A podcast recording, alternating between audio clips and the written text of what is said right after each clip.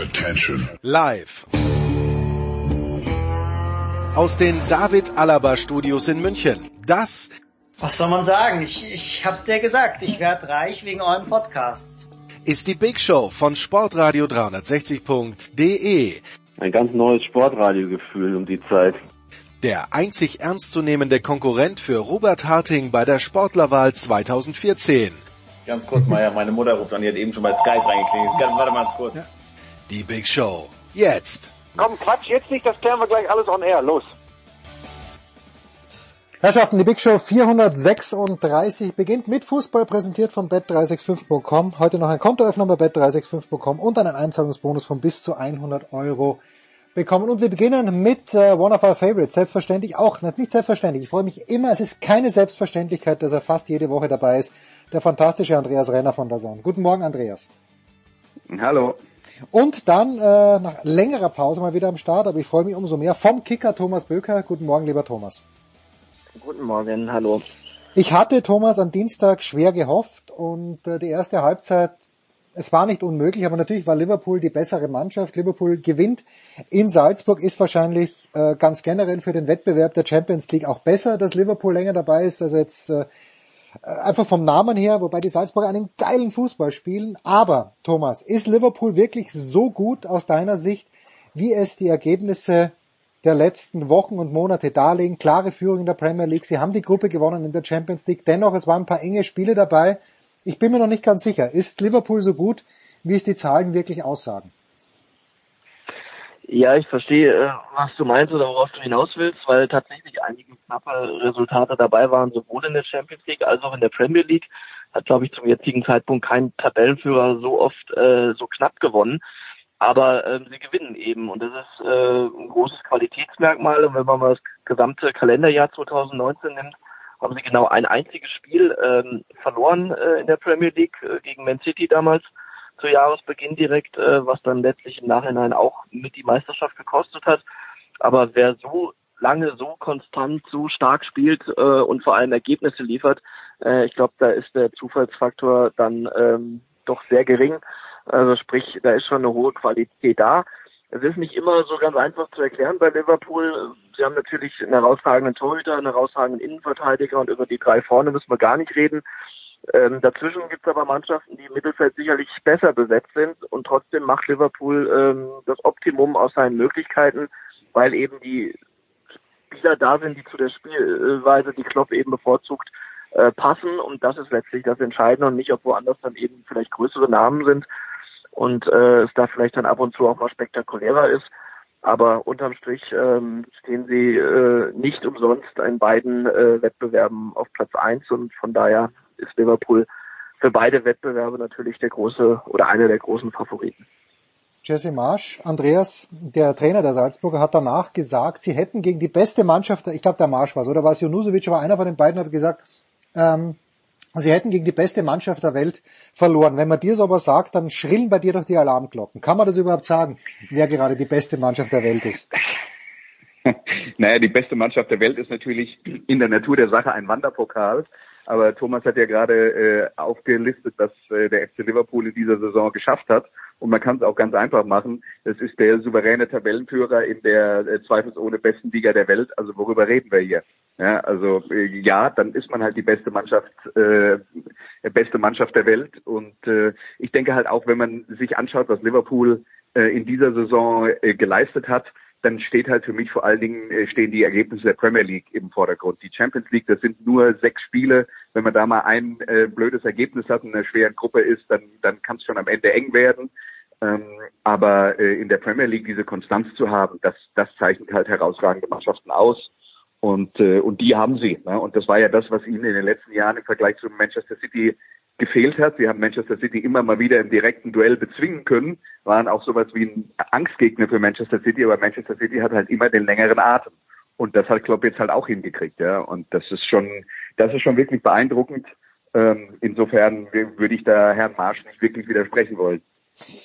Gut, äh, Liverpool hat das Level... Oder anders gefragt, ja, wenn, wenn nicht die, wer sonst? Ja, ich weiß es auch nicht. Ich weiß sowieso gar nichts. Ich könnte jetzt im Moment nicht, ich könnte nicht mal ausschließen, dass der FC Bayern vielleicht Champions League Sieger wird, aber dazu vielleicht gleich ein ja, bisschen mehr. Ja, aber, aber sind wir doch mal ehrlich, reden wir über die großen Ligen, äh, reden wir über die großen Ligen. Spanien, ähm, Barca ist zwar vorne, aber spielt nicht besonders gut. Real Ja. Madrid hat auch äh, eine schwierige Phase. Über Italien müssen wir gar nicht reden. Also da ist auch niemand auf dem äh, auf dem Niveau und in der Fußball-Bundesliga auch nicht. Also wer, wer bleibt denn da noch übrig? Tabellenführer Premier League. Na, du hast völlig recht. Liverpool kann das, kann das Level halten, ist vielleicht sogar ein kleines bisschen besser geworden, aber Thomas, ich habe von diesem Manchester Derby dann doch relativ viel gesehen, vor allem in der ersten Halbzeit. Ich war schon ein kleines bisschen überrascht. Ähm, War jetzt Manchester United so gut oder war Manchester City so schwach oder war es eine furchtbare Kombination aus beiden? Vor allen Dingen die erste Halbzeit. Manchester United war vor allem besonders schlau, äh, so wie sie gespielt haben. Äh, nicht, nicht unbedingt äh, äh, herausragend, aber ähm, genau richtig, äh, was sie was sie gemacht haben, nämlich äh, zum einen ähm, ausgenutzt, dass dass äh, Man City sehr offensiv spielt mit den Außenverteidigern, da immer wieder äh, über die Seiten gekommen waren, über Walkers Seite, der selten da anzutreffen war. Und wenn äh, Stones da nicht rechtzeitig und richtig rausschiebt, äh, dann hat Rashford da freie Bahn, wie vor dem Elfmeter. Und äh, generell haben sie hinten einfach richtig gut äh, gestanden und, und äh, Citys Flügelstürmer aus dem Spiel genommen. Das war schon im Prinzip die beiden Schlüssel. Und insgesamt ist es dann auch nicht so überraschend, äh, wenn man sieht, äh, was Man City in dieser Saison schon an Punkten gelassen hat. Da ist sehr, sehr viel von dem Zauber, äh, von dem ich auch äh, sehr, sehr lange sehr begeistert war und ich glaube auch zu Recht, ähm, wie die vergangene Rückrunde vor allem gezeigt hat in der Premier League. Äh, da ist vieles schon verloren gegangen, ähm, vieles scheint sich abzunutzen und äh, sie haben auch, das muss man auch, darf man auch nicht vergessen, unglaubliches Verletzungspech. Allein Laporte, dass der fehlt, ähm, das ist äh, ja ein richtiger Schlag dann für so eine offensiv ausgerichtete Mannschaft. Wenn dann da hinten ein, ein so ein Wellenbrecher wegfällt, dann wird es halt schwierig, die Balance zu halten äh, und, und da ständig auch Neubesetzungen, Umbesetzungen vorzunehmen. Von daher ähm, konnte man unserem Vorspiel vielleicht nicht äh, unbedingt erwarten, dass United da gewinnt, aber der Spielverlauf hat das absolut hergegeben und das war verdient. Und da hat äh, Solskjaer jetzt in den letzten Spielen mit den Siegen gegen Tottenham und ähm, City jetzt auch die Kurve wieder gekriegt. War auch äh, ein bisschen auf der Kippe. Mhm. Aber Andreas, trotzdem vielleicht die schönste Story in England schon wieder, äh, könnte Leicester City werden. Und Brandon Rogers, dem sie jetzt den Vertrag verlängert haben. Ich finde das äh, sehr, sehr spannend und mein Lieblingsfußballer im englischen Trikot ist ohnehin äh, Jeremy Wardy. Ähm, das ist, äh, ist eine wunderschöne Geschichte, aber glaubst du, dass die unbelastet von internationalen Aufgaben diesen langen Atem haben könnten, wie vor, was vor drei oder vor vier Jahren? Ein bisschen ist schon her. Ja, das hängt natürlich davon ab, ob die anderen eine Schwäche zeigen. Liverpool ist, äh, glaube, da müssen wir nicht drüber reden, ähm, äh, individuell besser besetzt. Wenn die das auf den Rasen bringen, was sie können und äh, vielleicht auch vom Verletzungspech äh, verschont werden, dann wird es äh, richtig schwer für Leicester. Aber ich meine, wir reden von Leicester City, wenn die jetzt Zweiter würden, wäre es ja auch sensationell. Ähm, da müsste ja sich auch niemand, niemand für schämen. Und was halt wirklich beeindruckend ist, ist, dass sie das jetzt zum zweiten Mal schaffen, auf diesem Niveau äh, vorne mitzuspielen mit, mit doch sehr unterschiedlichen Mannschaften. Und die Mhm. Voraussetzungen, also ich glaube, die haben, äh, die, die haben äh, schon insgesamt, was die ähm, äh, was die Unterstützung durch den äh, Teambesitzer angeht, eine ganz gute Situation. Ähm, also das, das passt alles und äh, Brandon Rogers will halt, äh, will halt auch was beweisen. Ne? Äh, der ähm, wurde ja in England lange ein bisschen gering geschätzt, obwohl er äh, mit Liverpool eine Saison gespielt hat, die es lange vorher auch nicht gegeben hat. Und äh, ja, das ist äh, das ist jetzt äh, der, der endgültige Beweis dafür, dass er vielleicht der englische Trainer ist, der ähm, ja äh, auf internation also auf internationalem Topniveau äh, am weitesten vorne ist. Und äh, das äh, das kann man schon kann man schon hoch anrechnen. Ich glaube, der äh, ist, ist sehr ehrgeizig, wollte was beweisen und er tut es gerade wieder. Ich habe mir Thomas unabsichtlicherweise, ich weiß gar nicht, ich bin über Facebook drauf äh, gestoßen, ich habe mir diese Pressekonferenz angeschaut vor dem Spiel von Liverpool in Salzburg und Jürgen Klopp war da sehr, sehr ungeduldig, fand ich. Er hat sich dann am Tag darauf ja auch entschuldigt. Ich weiß gar nicht bei wem, ob es der Salzburger Pressesprecher war, der es übersetzt hat oder bei irgendjemand, der, äh, der seine, seine Antworten gemäß seiner Diktion eben nicht richtig übersetzt hat. Aber von Henderson die Antwort war es. Ah, von Henderson die Antwort. Ah, die von Henderson da, die Antwort, da, ja, genau. Gegrätscht und hat gesagt, äh, äh, so sinngemäß äh, dumm für den Dolmetscher, äh, dass hier ein äh, deutsch sprechender äh, Trainer Ah, okay, sowas, ja, äh, soll es doch bitte richtig machen, weil sonst können wir es gleich selber machen. Ja, das hat halt so ein bisschen die Drucksituation gezeigt, äh, in der auch Liverpool steckte, die ja nicht verlieren durften. Ähm, auch da, äh, ja, war nicht, war kein Glanzstück, hat sich entschuldigt und und fertig. Okay, na gut, weil er hat dann auch, ähm, das fand ich dann wieder ganz nett, ein österreichischer Reporter hat ihn irgendwas gefragt zur schlechten österreichischen Liga, wie wir alle wissen, und dann hat er, der Klopp zu ihm gesagt, na, das spricht aber, ich habe das nie gesagt, das spricht eher über ihren fehlenden Respekt der österreichischen Liga gegenüber und nicht über meinen. Na gut. Andreas, die deutsche Bilanz in der Champions League, drei Mannschaften sind weitergekommen, beim FC Bayern München waren wir uns sehr sicher, die Gruppe von Leipzig habe ich als unglücklich eingeschätzt, weil kein großer Name, aber eigentlich ordentliche Mannschaften. Dortmund hat sich durchgemogelt, nur Leverkusen hat es nicht geschafft, irgendwie erwartungsgemäß in dieser Gruppe. Business as usual oder hast du, äh, freust du dich zum Beispiel über die Dortmunder, die damit überhaupt nicht rechnen konnten? Also ich denke, es ist insgesamt ein gutes Ergebnis. Ähm, es ist kein überragendes Ergebnis. Äh, ich würde aber sagen, dass, äh, dass am äh, letzten Spieltag der Gruppenphase alle deutschen Mannschaften noch eine Chance hatten, weiterzukommen. Leverkusen hat sich dann am Ende auch ein bisschen berappelt nach ein paar äh, ärgerlichen Ergebnissen, aber die müssen sich natürlich in den Hintern beißen, weil die daheim das Spiel gegen Lok Moskau verloren haben, obwohl sie, glaube ich, Chancenverhältnis von 11 zu 3 oder sowas hatten.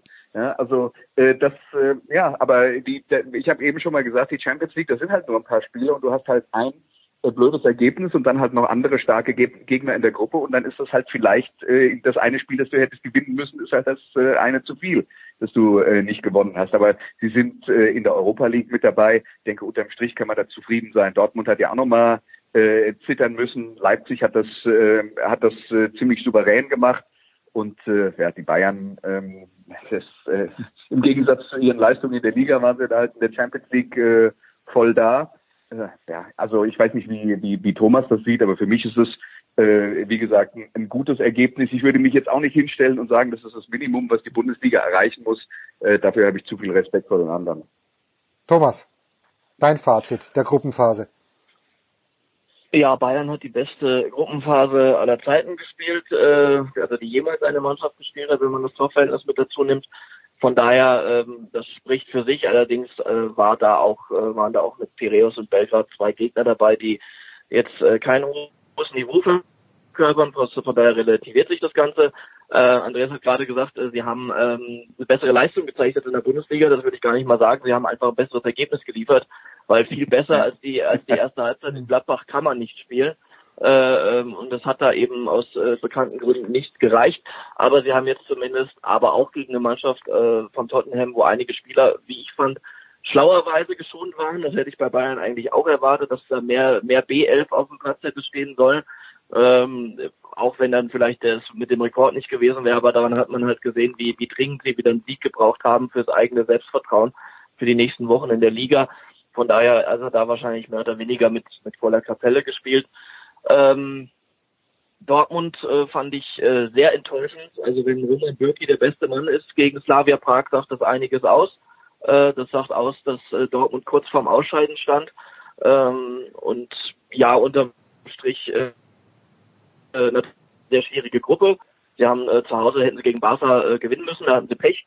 Ähm, Inter Mailand, das Spiel haben sie sehr gut rumgebogen daheim. Von daher, unterm Strich, wenn man dann Zweiter wird, hat man es auch verdient, aber nur das Spiel jetzt vom Dienstag genommen, das fand ich äh, äh, erschreckend schwach von Dortmund. Äh, wer, Slavia Prag so viele Torchancen äh, gestattet äh, im eigenen Stadion, äh, da möchte ich nicht wissen, was dann im Achtelfinale gegen äh, einen bekanntlichen Hochkaräter, der da auf Dortmund zukommt. Wenn man mal Valencia ausklammert, sind das alles äh, Top Top Mannschaften, die da auf sie zukommen können. Ähm, das wird sehr, sehr schwierig. Leipzig hat es ja souverän gemacht. Das ist äh, gut, Gruppensieger zu sein für Leipzig. Und Leverkusen hat es eben in der Anfangsphase der äh, Champions League verpasst, äh, und da bessere Ergebnisse zu liefern. Und ähm, dementsprechend ist man dann auch äh, verdient ausgeschieden und nur noch in der Europa League dabei. Ja. Ich wollte nur ganz kurz noch äh, eins anmerken. Äh, ich äh, habe jetzt nicht äh, bei, bei Bayern und äh, besser besser gespielt als äh, als in der Bundesliga. Da habe ich jetzt nicht über die letzten äh, drei vier Wochen äh, reden wollen, sondern eher über den Beginn der Saison unter äh, in den in den Zeiten unter Nico Kovac, als ja auch in der Champions League die Ergebnisse zumindest die Ergebnisse besser waren als in der Bundesliga. Ja, mit Das diesem, absolut. Ja, ja, das stimmt. Ja. Da, und da wird äh, sowohl besser gespielt als auch bessere Ergebnisse geliefert. Das ist beides richtig. Jetzt hat äh, Peter Ahrens, äh, der liebe Kollege vom Spiegel, glaube ich, letzten Samstagabend oder war es schon am Sonntag getweetet, folgendes Thomas, das Problem des FC Bayern sind nicht die sieben Punkte Rückstand auf Bo- Borussia Mönchengladbach, aber das Problem könnten die sechs Punkte Rückstand auf Leipzig werden. Siehst du das auch so? Oder müssen wir Gladbach schon langsam als Titelkandidaten wirklich hundertprozentig ernst nehmen? Also ich wüsste nicht, warum man eine Mannschaft, die nach 14 Spieltagen Erster ist, nicht ernst nehmen sollte. Ähm, dafür macht Gladbach zu gut und zu äh, konstant auch. Äh, auf der anderen Seite glaube ich weder, dass Gladbach noch Leipzig äh, der größte Bayern-Gegner sind, sondern eigentlich wie immer nur Bayern selbst. Sie stehen sich selber im Weg. Äh, entweder, wie gesagt, zu Saisonbeginn mit äh, richtig schwachen Leistungen äh, und der bekannten Trainerproblematik äh, und jetzt äh, mit äh, einer hanebüchenen Chancenverwertung, ähm, wo man ja äh, aus der man dann eben keine Siege äh, schlagen kann und deswegen ähm, sind sie da, wo sie sind, nämlich auf Platz sieben und mit sieben Punkten Rückstand. Aber das hat jetzt weniger mit Gladbach und mit Leipzig oder mit sonst wem zu tun, wer noch davor steht, sondern einzig und allein mit Bayern. Sprich, also wenn sie es umkehren können und das selber in den Griff bekommen wieder, dann äh, werden sie auch mit mit einer Konstanz, die sie dann an den Tag legen könnten, unter Umständen äh, auch eine erfolgreiche Aufholjagd starten. Aber ernst nehmen muss man jeden, äh, jede der Mannschaften, die da äh, vor Bayern steht, natürlich erst recht die beiden. Tja, aber Ich Freiburg glaube, nicht so man muss nur die ersten, die ersten 60 Minuten äh, von dem Spiel Gladbach gegen Bayern anschauen, ähm, um, äh, um die, die wahren Kräfteverhältnisse zwischen, zwischen diesen beiden Mannschaften zu sehen. Also der, der FC Bayern, wenn er halt abruft, was er kann, dann, äh, ähm, äh, dann, dann ist er besser als Mönchengladbach und er wird auch in Mönchengladbach niemand widersprechen. Ähm, letzten Endes ähm, äh, geht es halt darum, dass die, da- dass die Bayern ihre Probleme lösen, hat ja Thomas schon gesagt, aber ich kann mir auch vorstellen, also es ist nicht undenkbar, dass diese Mannschaft, wenn die das dann halt tatsächlich schaffen nach der Winterpause, ähm, äh, dass die auch mal zehn Spiele hintereinander weggewinnen. Ja? Und dann, äh, dann sieht die Welt vielleicht ganz schnell ganz anders aus. Rudi Völler hat äh, eine Woche vorher gesagt, hat Leverkusen ja bekanntlich auch äh, gewonnen, in München sogar 2 zu 1 und er hat gesagt, äh, das Spiel hat gezeigt, warum Bayern Meister wird. Das hört sich im ersten Moment paradox an, äh, Ja. aber wer auch das Spiel gesehen hat, weiß, was er meint und äh, dementsprechend, es liegt, es liegt nur an Bayern, äh, auch wenn ich die Mannschaft nicht mehr für so gut halte wie in den äh, letzten Jahren, ähm, äh, auch, auch nominell und sie haben auch, wie gesagt, Verletzungspech, aber letztlich ähm, muss es immer noch reichen für die Bundesliga. Das Einzige, was eben sein kann, ist, dass vielleicht irgendwann mal, der vielleicht auch menschlich ein gewisser äh, Sättigungsfaktor dort eintritt.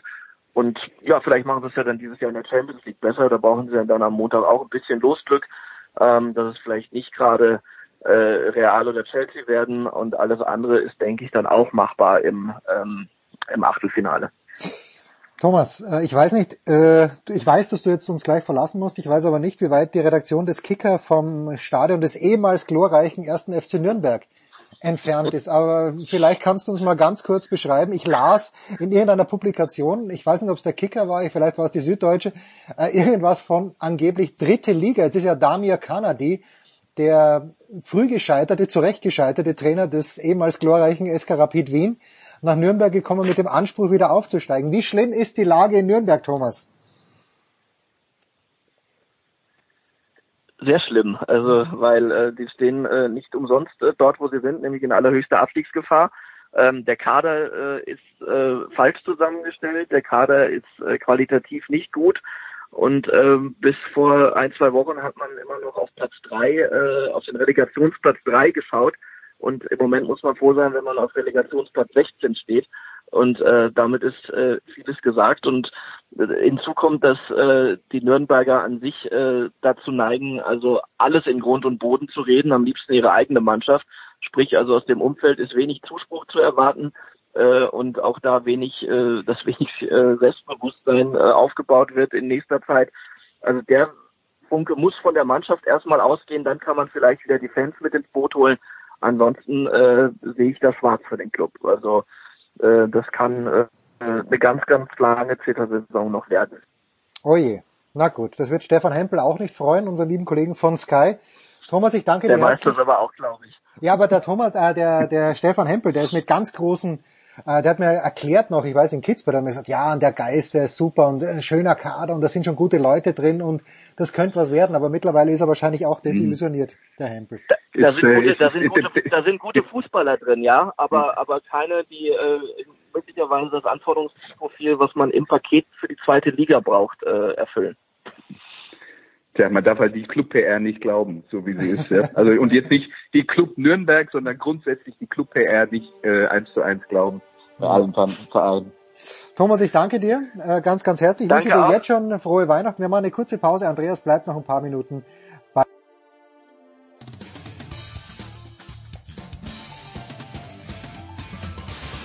Ja, grüß euch, servus, das ist Dominik Landerdinger und ihr hört Sportradio 360. So, Andreas Rein ist in der Leitung geblieben. Neu dazugekommen ist Franz Büchner, der auch für Hashtag 12 Monate einen Artikel geschrieben hat über Union Berlin. Ähm, wird es denn, Franz, mein Lieber, grüß dich erstmal, wird es denn eine, eine Feier geben, wenn der Klassenerhalt am 3. März schon geschafft ist? Denn es sieht danach aus, es muss danach aussehen. Äh, ja, Feier, keine Ahnung. Äh, Ich weiß auch gar nicht, was ich am 3. März mache, aber warum nicht? Es wäre es wäre schön. Franz, warum läuft so gut, ist meine Frage, glaube ich, die ich stellen möchte. Ich glaube, weil diese Mannschaft nach ein bisschen Anlaufzeit, was ja absolut verständlich ist, äh, mittlerweile ganz gut weiß, wie man äh, spielen muss, um zumindest da im, in diesem Mittelfeld auch die Spiele zu gewinnen, die, die man gewinnen muss. Das ist einfach so. Sie besinnen sich auf das, was sie letzte Saison ausgemacht hat. Das ist vor allen Dingen eben eine gute Defensive. Damit sind sie aufgestiegen. Das äh, kriegen sie jetzt auch wieder implementiert, auch in Liga 1. Und sie schaffen es eben momentan auch durch die Erfolge, die sie bekommen haben, das ein bisschen zu transportieren und wie gesagt auch genau die Spiele dann auch für sich zu entscheiden gegen die Mannschaften, gegen die du dann letztendlich auch gewinnen musst, die größtenteils unter ihnen stehen. Dann sind ein paar Ausreißer dabei. Die Heimstärke ist natürlich auch noch so eine Geschichte. Also da kommt ein bisschen was zusammen mittlerweile, das äh, jetzt nach 14 Spieltagen ganz gut aussieht. Andreas, wir haben Franz ja bedauert die letzten Jahre, was für Union nicht geklappt hat. Was siehst du in diesem Jahr bei Union Berlin, was dir besonders gut gefällt, was dich vielleicht sogar überrascht? Überraschen nicht viel. Man muss jetzt sagen, ähm, nachdem man, äh, das, wenn, wenn man das erste Spiel sich angeschaut hat, Gegen Leipzig. wo sie von so. Leipzig daheim, also nach allen Regeln der Kunst auseinandergenommen wurden und wenn die Leipziger gewollt hätten, hätten sie glaube ich zehn Tore schießen können. Ähm, also da habe ich mir dann schon mal kurz Sorgen gemacht. Aber äh, Franz äh, hat gesagt, sie haben sich besonnen auf das, was sie können. Das ist, muss man klipp und klar sagen, schmuckloser Fußball äh, mit, mit vielen langen Bällen. Also Union schafft es, das Spiel für die Zuschauer unattraktiv zu machen, aber für sich selber erfolgreich. Und das ist, äh, ja, das ist für einen Aufsteiger, der sich das meiste Geld hat, aller Ehren wert. Ähm, muss allerdings auch dazu sagen, ähm, so äh, so hundertprozentig begeistern kann ich mich dafür nicht, weil es halt selten schön anzusehen ist. Aber Franz, es sind 19 Punkte jetzt und äh, Gaub und ich haben ja immer unser, unser kleines Spielchen und wir sagen, 29 Punkte werden reichen, um zumindest nicht direkt abzusteigen. Äh, Hertha hat 12 Punkte, wenn wir das jetzt mal ganz schnell vergleichen. Düsseldorf ist auf dem Relegationsplatz auch mit 12 Punkten. Akzeptiert man das in Berlin? Äh, Du hast sicher auch Kumpel, die ins Stadion gehen, dass, äh, wie Andreas sagt, dass kein wahnsinnig schöner Fußball gespielt wird, aber eben die Punkte reinkommen. Das muss ja für, für die erste Liga reichen. Ich weiß gar nicht, ob die so attraktiv in der zweiten Liga gespielt haben. Auch das stimmt. Also sie haben nicht attraktiv Fußball gespielt, auch letzte Saison nicht. Ähm, der Gipfel letzte Saison war ja, waren ja auch die Relegationsspiele gegen Stuttgart. Das, äh, gerade das Rückspiel war ja aus fußballerischer Sicht äh, kaum zu ertragen. Aber es, es war es war am Ende erfolgreich und das ist eben auch genau die Geschichte. Das ist auch den, den Fans vollkommen wurscht, ob die da jetzt äh, die, die Gegner an die Wand spielen. Das müssen sie gar nicht, das wird ja auch gar nicht erwartet. Ja, das ist das erste der Bundesliga und dass man erst nach 14 Spieltagen auf Rang 10 steht, ist, äh, glaube ich, alles, was man braucht, um äh, fußballerisch äh, glücklich zu sein in Köpenick. Jetzt fahren Sie, Andreas. Ich, ja, bitte, ich meine, äh, darf ich nur, nur kurz sagen, äh, ich meine, die 19 Punkte sind wunderbar. Du kannst auf 29 Punkte hochrechnen, was dann vielleicht reichen wird, zumindest wenn man dir und Markus glaubt, wobei ihr immer noch nicht die offizielle Instanz seid, die am Ende über Aber bald. Abstieg Aber und, bald. und Klassenerhalt, ich weiß, das dauert nicht mehr lange, ja. aber ähm, ich meine, wir wir haben es in der Vergangenheit schon ein paar Mal erlebt, dass Mannschaften eine gute Hinrunde hatten und dann danach total eingebrochen sind. Und ich bin mir sicher, das Fundament in Berlin ist auch nicht, also da ist jetzt nicht so viel Qualität da, dass man sagt, äh, wenn es bei denen mal äh, nicht gut läuft, dann äh, hat man äh, da besonders viel, worauf man äh, zurückgreifen kann.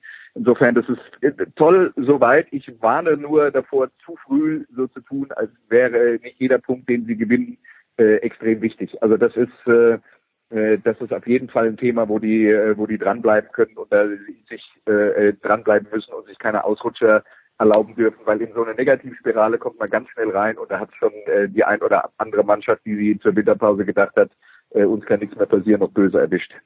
Franz, jetzt fahren Sie laut äh, unseren lieben Partner von bet365.com, fahren Sie als Favorit nach Paderborn am kommenden Wochenende, am Samstag. Zu Recht. Also, ja, ich, keine Ahnung, das ist immer so ein bisschen schwierig. Die waren jetzt auch gegen Köln, glaube ich, als Favorit eingeschätzt. Sie haben es dann aber auch auf dem Platz gezeigt, dass sie in dem Spiel die bessere Mannschaft sind und auch in der Saison die bessere Mannschaft sind bisher. Es ist eine Geschichte, weil man auswärts spielt und das, ähm, das ist so ein bisschen das, das, dieser Knackpunkt. Gab ja erst einen Auswärtssieg in dieser Saison, auch bei einer Mannschaft Mainz in dem Fall, die man dann natürlich auch schlagen muss. Also sicher, aufgrund der Tabellenkonstellation jetzt, 19 Punkte zu 8 Punkte, ist das, äh, ist das quasi so richtig vom Wettanbieter da die Favoritenrolle so einzuteilen. Ähm, Ob es dann auf dem Platz auch so kommt, muss man mal abwarten, weil Paderborn ja schon teilweise anders als Union ordentlich anzuschauenden Fußball spielt, aber damit eben in der ersten Liga doch deutlich mehr Schwierigkeiten hat, damit auch erfolgreich zu spielen als in Liga 2 ja, oder ein, Liga 3. Die, die, eine Mannschaft spielt attraktiven Offensivfußball, hat aber hinten Lücken und die anderen stehen hinten gut und hoffen vorne auf den lieben Gott. Und äh, ja, man sieht mal wieder, welche Sorte von Fußball in der Bundesliga dann für, für Aufsteiger erfolgreicher ist. Wir haben ja zu Saisonbeginn schon äh, schon drüber geredet, über die Chancen von Paderborn. Ich glaube, ich habe damals die Prognose gemacht, äh, die spielen schön Fußball, verlieren jedes Spiel 3-2 und äh, steigen am Ende mit 60 zu 90 Toren ab. Also 60 zu 90 Tore sind leicht, leicht zu hoch gegriffen, aber äh, lass mich mal so sagen, es ist jetzt auch nicht so ewig weit von der äh, von der Wahrheit entfernt. Und ja, sie haben äh, nach Mainz die meisten Tore in der, in der Bundesliga kassiert. Ich habe irgendwo ein Zitat gelesen von Steffen Baumgart, äh, Trainer in Paderborn, dass er für immer ein Unioner bleiben wird. Franz, das war mir natürlich nicht gewiss, aber wie viel Union steckt in Steffen Baumgart? Auch doch eine ganze Menge. Ich kann dir jetzt leider, leider nicht aus dem Kopf sagen, wie lange er da war, aber er war eine ganze Zeit lang da als Spieler. Ähm, kommt da auch immer mal wieder zurück ähm, bei verschiedenen Veranstaltungen. Ich habe ihn zum Beispiel jetzt, äh, noch ist es ja dieses Jahr, also Anfang ja. dieses Jahres ähm, in Berlin beim Hallenfußball gesehen. Union hat er da gespielt. Ein Tag lang, zwar so ein über zwei Tage, am nächsten musste er weg, weil dann ging's halt mit Wintervorbereitung bei Paderborn in der zweiten Bundesliga weiter. Mhm. Und er war zum Beispiel auch beim äh, Berliner Derby im Stadion. Ähm, hat sich das angeschaut, quasi privat, denn das war jetzt das Duell mit, mit, mit Union ein bisschen noch in der Ferne. Also da ist auf jeden Fall eine Verbindung da. Schön. Schön. Also. Ja, man muss sich die anderen Abstiegskandidaten halt auch immer regelmäßig angucken. Das denkt er sich wahrscheinlich. ja, das, also, meinst du nur die Hertha oder meinst du Union? Wen, wen hat er sich da eher Ja, alle, alle. Ah, ja, die Hertha. Also wir, wir, da müssen wir schon noch ein Wort dazu verlieren, Andreas. Ich meine, am Vergangenen, wer es gesehen hat auf der Zone, und ich habe es wirklich, also ich habe die ganze zweite Halbzeit gesehen und habe mir gedacht, wie kann es sein, dass Frankfurt dieses Spiel nicht gewinnt gegen äh, Hertha BSC? Wie lange wird Jürgen Klinsmann noch Spaß haben oder ist das so eine so eine Frohnatur, dass er äh, diesen diesen jämmerlichen Fußball, wo sie da zwar zwei Tore geschossen haben, aber dass er das noch länger akzeptiert? Du, ich habe das nicht in voller Länge gesehen, nur die äh, Zusammenfassung. Man muss jetzt halt auch einfach fair sein bei dieser Geschichte. Der ist jetzt seit äh, zwei Wochen da. Äh, es wird es wird darum gehen, die Mannschaft Schritt für Schritt zu verbessern. Ein Urteil will ich mir da erst erlauben, wenn die Winterpause rum ist äh, und mir dann anschauen, wie sie wie sie da dann aufgestellt sind. Bis dahin ist es ja nicht mehr so weit. Spielen sie am Samstag gegen Freiburg. Freiburg ist auch äh, ja, eine Mannschaft, die äh, die den Berlinern Probleme bereiten kann oder sagen wir mal so, Hertha ist genau die Sorte von Mannschaft, gegen die Freiburg in dieser Saison nicht immer gewinnt. Mhm. Und äh, ja, aber äh, da, da muss man halt auch sagen, also wenn man Freiburg einordnet, die vor, vor Leverkusen und vor Bayern in der Tabelle stehen, die Freiburger haben in dieser Saison wirklich unverhältnismäßig viel Glück gehabt. Das, das würden, würden die auch selber gar nicht anders sagen. Äh, die, die, die wahre Qualität der Mannschaft, die, die gut ist, aber nicht so gut, äh, spiegelt das dann auch nicht wieder. Und da hilft halt, dass äh, insgesamt das Niveau der Bundesliga in dieser Saison sehr ausgeglichen ist. Das heißt, man braucht gar nicht so viele Punkte, um relativ weite äh, äh, äh, vorne mit dabei zu sein. Und dann haben sie halt auch wirklich noch in ein paar Spielen gepunktet, wo man sich hinterher fragt, wie konnte das eigentlich passieren.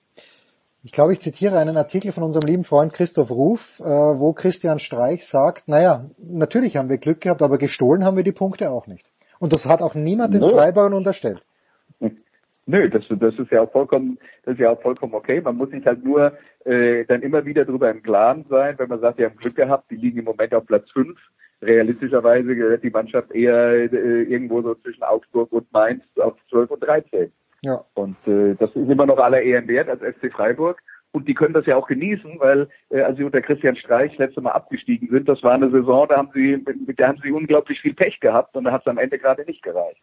Tja, immer noch dieser verschossene Elfmeter auf Schalke, von dem ich damals schon wusste, sechs Spieltage vor Schluss, der wird ihnen das Genick brechen. So, wir machen eine kurze Pause und dann plaudern wir mit Andreas und mit Franz noch über die National Football League.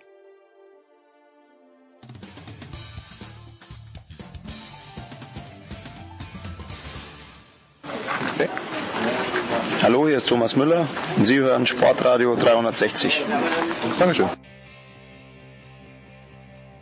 So, Franz Büchner und Andreas Renner, beide bei der Zone. Franz natürlich auch bei Sport 1, wobei Andreas ja auch bei Sport 1 heuer den German Bowl kommentiert, wenn ich das richtig in, nein, Andreas doch? Was, nein, was hast du kommentiert? Ja, doch, ja doch. selbstverständlich. Nee, ich, ja, ich habe den German Bowl kommentiert und äh, äh, ja, er hatte ein Rugby-Spiel und, ähm, und äh, die, die Bundesliga-Zusammenfassung war ich auch manchmal bei Sport 1. Also ähm, ich bin auch irgendwie ab und zu mal bei Sport 1.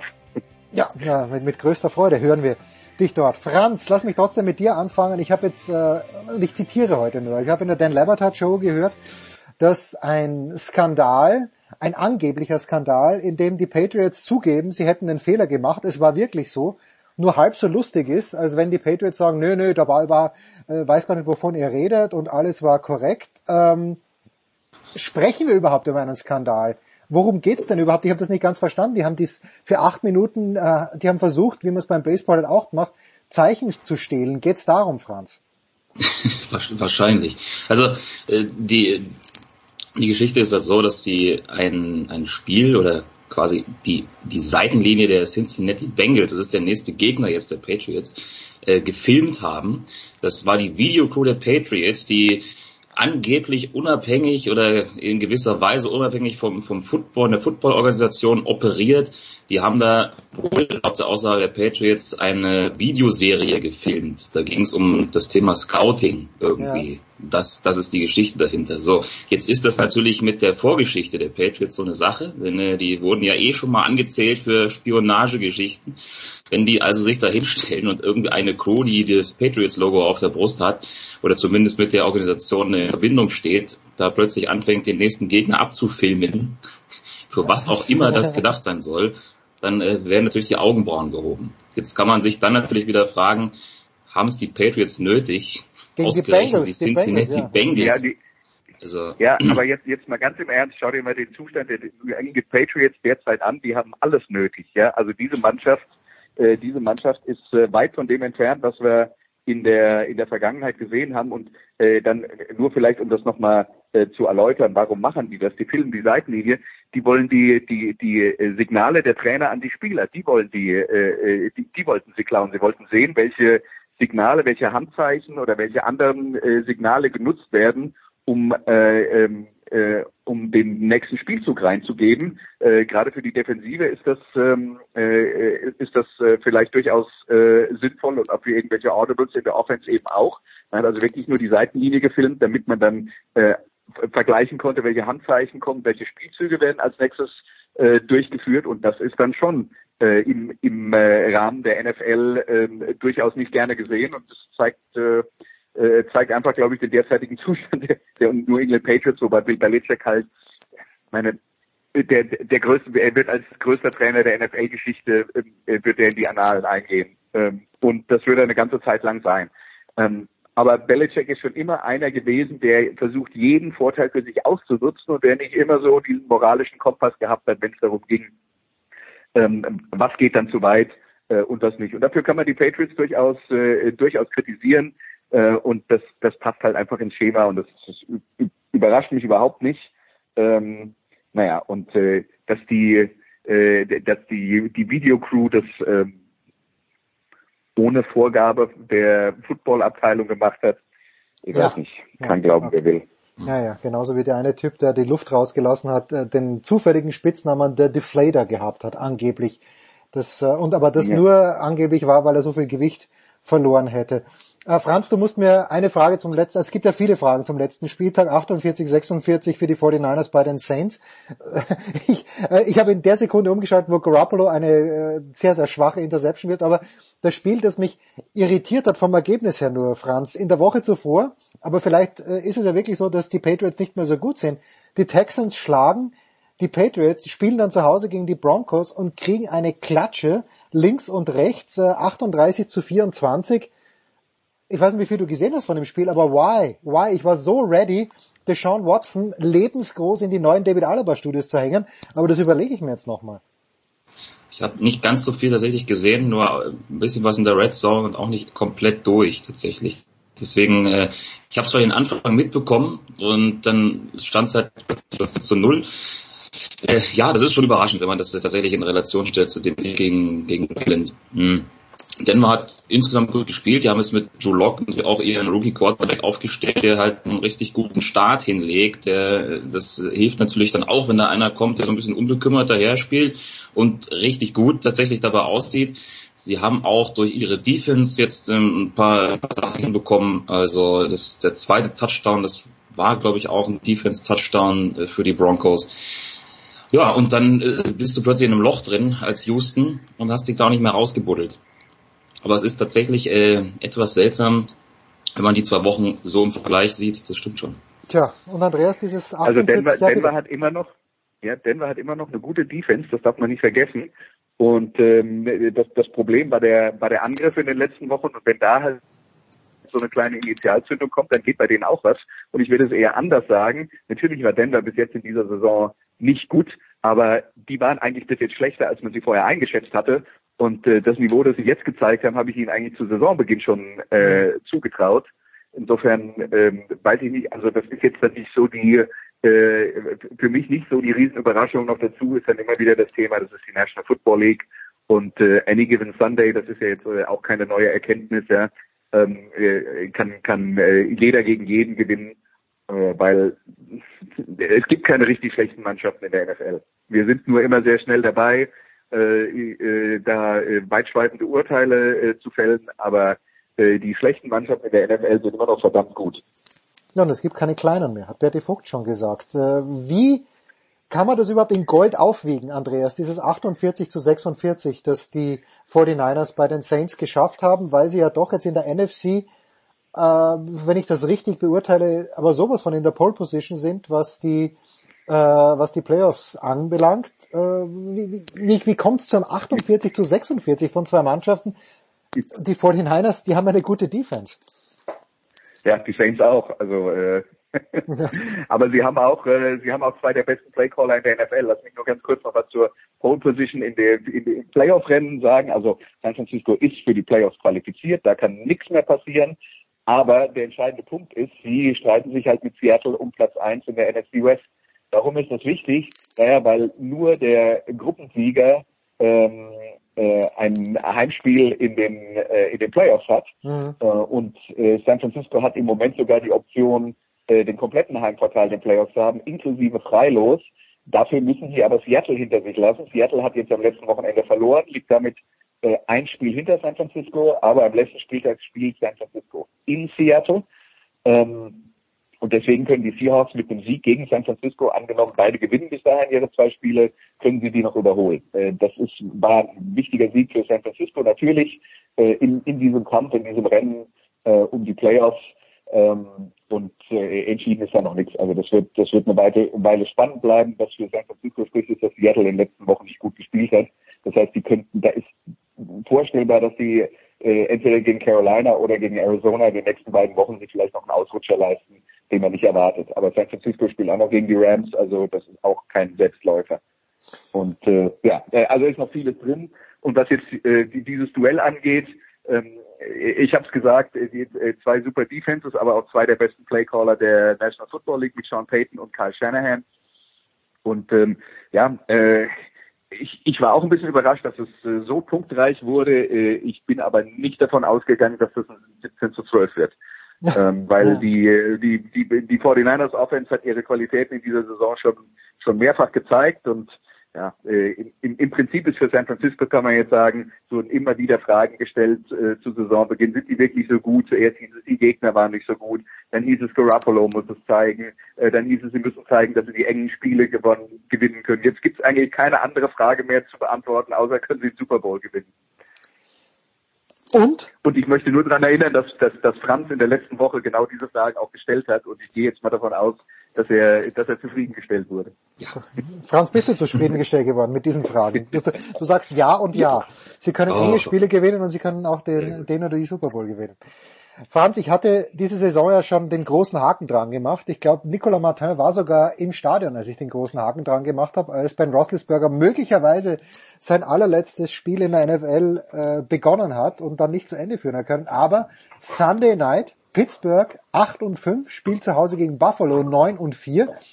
Ähm, und Pittsburgh ist nicht weit weg vom Playoff. Ich wäre ich meine, ich, ich wüsste gar nicht, ob ich ein Fläschchen Almdudel aufmachen soll, wenn es mir nicht eigentlich emotional, habe ich mich ja schon entfernt von den Steelers seit einiger Zeit, aber how und why, letzte Woche haben wir darüber gesprochen, weil der Quarterback jetzt keine Fehler macht, aber wie, wie gut ist Pittsburgh wirklich? Andreas, glaube ich, hat es ja gemeint, äh, sie laufen jetzt wieder, spielen gute Defense. Wird das gegen Buffalo reichen, Franz? ja, Buffalo kann ja auch nichts anderes, wenn ich da mal reingrätschen darf. Also, ich glaube, ja, aber in das, äh, Pittsburgh, in Pittsburgh, das muss doch reichen gegen Buffalo. äh, kann, kann reichen, ja, kann aber auch genauso gut nicht reichen. Also äh, die müssen schon auf ihre Defense vertrauen. Das bleibt, bleibt dabei, denn die, die trägt sie jetzt durch diese Saison. Wobei, ne, wenn man sieben der letzten acht Spiele gewinnt, dann macht man halt irgendwas richtig. Sie haben da mit ihren, mit ihren Backup-Quarterbacks halt durchaus zwei die in der Lage sind, wenig Fehler zu machen. Hm. Haben wir ja auch in den letzten Wochen immer mal wieder gesprochen. Das ist ja das, was du dann eigentlich von deinen Backups auch erwartest, dass die halt in der Lage sind, äh, solche Spiele quasi zu verwalten, dass die das machen, was man ihnen mitgibt. Und das machen sie ganz gut, die beiden, definitiv. Aber ohne die starke Defense wäre es nicht möglich. Ja, wenn die auftaucht, da wieder jetzt äh, am Sonntag Sunday Night gegen die Bills, ist definitiv auch da eine Chance äh, zu sehen. Aber wie es Andreas gerade schon mal reingegrätscht hat, das trifft genauso auf Buffalo zu. Also es ist für mich zum Beispiel ein regelrechter Münz Münzwurf, diese Partie. Ja, aber natürlich wichtig, aber wenn Buffalo gewinnt, sind sie 10 und 4 und dann müssten sie eigentlich auch in den Playoffs sein. Kansas City hat es ja schon geschafft und äh, die Patriots äh, führen die Division, die AFC East mit 10 zu drei an. Andreas, äh, Aber lass mich, lass mich ja, dir bitte. die Frage stellen, Jens. Bist du eigentlich in der Lage, die Leistung von Mike Tomlin in dieser Saison zu würdigen? Äh, Weil hab... es gibt nicht wenige, die sagen, eigentlich müsste der Trainer des Jahres mit der Truppe so gut dasteht. Bin ich überhaupt nicht, aber deswegen habe ich dich ja in der Leitung und, und den Franz, weil ich bin nicht in, nein, ich bin überhaupt nicht in der Lage, also wirklich nicht. Aber du weißt, Mike Tomlin ist für mich ja der Armin Fee der NFL, nur dass er besser ist äh, und dass er seinen Job wahrscheinlich ein bisschen ernster nimmt. Aber einfach optisch ist Mike Tomlin mit Abstand der bestaussehende Trainer in der, in der NFL. Und all das, mehr, mehr brauche ich nicht. Also, also der sollte, das ist, wenn, wenn nicht Armin Fee der nächste James Bond wird, dann Mike Tomlin. Ja, es wäre wirklich an der Zeit, äh, weil ich, äh, es gibt doch diesen äh, britischen Schauspieler, auch dunkelhäutig, der auch immer in der Verlosung ist, aber wenn der es nicht wird, dann Mike Tomlin, keine Frage. Idris Elba meinst du wahrscheinlich. Ah ja, genau, Idris Elba, das ist es, genau. Andreas, für ja, dich, ja, weil ja. Günther nicht da ist, müssen wir dir die Frage stellen. Erstens, ähm, Feststellung, ich war komplett perplex, dass Jason Garrett immer noch Head Coach bei den Dallas Cowboys ist. Aber zweitens die Frage, äh, es ist ja jedes Jahr die Diskussion, oder fast jedes Jahr die Diskussion um ihn. Äh, um ihn. Jetzt sind sie sechs und sieben. Ich glaube, er soll nicht während der Saison gefeuert werden. Wird er nach der Saison gefeuert? Was sagt deine Glaskugel? Du, ich glaube, äh, also um äh, erstmal um zu verstehen, was in Dallas passiert, Jason Garrett ist sowas wie das persönliche Projekt von äh, von Jerry Jones. Jerry Jones hat gesagt, das ist unser neuer Head Coach, er hat sich frühzeitig darauf festgelegt, das ist ja einer, der aus dem eigenen Stall kommt. Ähm, Jason Garrett ist der Mann von Jerry Jones. Und Jerry Jones ist sicher jetzt auch einer, der nicht gerne ähm, äh, Fehler zugibt. Ne? Ja. Ja. Und äh, das, das hilft Jason Garrett mit, mit Sicherheit. Äh, er hat, er hat ja in, in, äh, in der NFL auch den Spitznamen der Klatscher, weil ähm, äh, der, der Klatscher, weil alles, was man sieht, wenn man äh, wenn man äh, die Dallas Cowboys anschaut, äh, was Jason Garrett macht, ist äh, äh, klatschen und Aufjung sagen und das ist irgendwie die Rolle, seine Rolle als Head Coach. Ist natürlich nicht fair, aber äh, das ist so ein bisschen das, äh, das Klischee, das sich da äh, durchgesetzt hat. Ähm, was man natürlich noch dazu sagen muss, ist, ja, die Bilanz ist negativ, aber sie sind immer noch Erster in ihrer Division oder zumindest äh, gleich auch jetzt mit, mit, mit Philadelphia. Insofern ist da ja noch alles offen und sie können die Playoffs gewinnen. Ob ich angesichts dieser Tatsache tatsächlich versuchen würde, äh, etwas zu verändern, weiß ich nicht. Ähm, was man halt auch sagen muss, ist, schaut man sich die Statistiken an. Offensiv produzieren die Yards wie, also ich weiß nicht, ob es in dieser Woche noch so ist, aber ich glaube, in der letzten Woche waren sie die, die statistisch gesehen erfolgreichste Offense der Liga. Sie setzen es nicht in Punkte um. Es ist also nicht alles katastrophal schlecht, was in äh, Dallas passiert.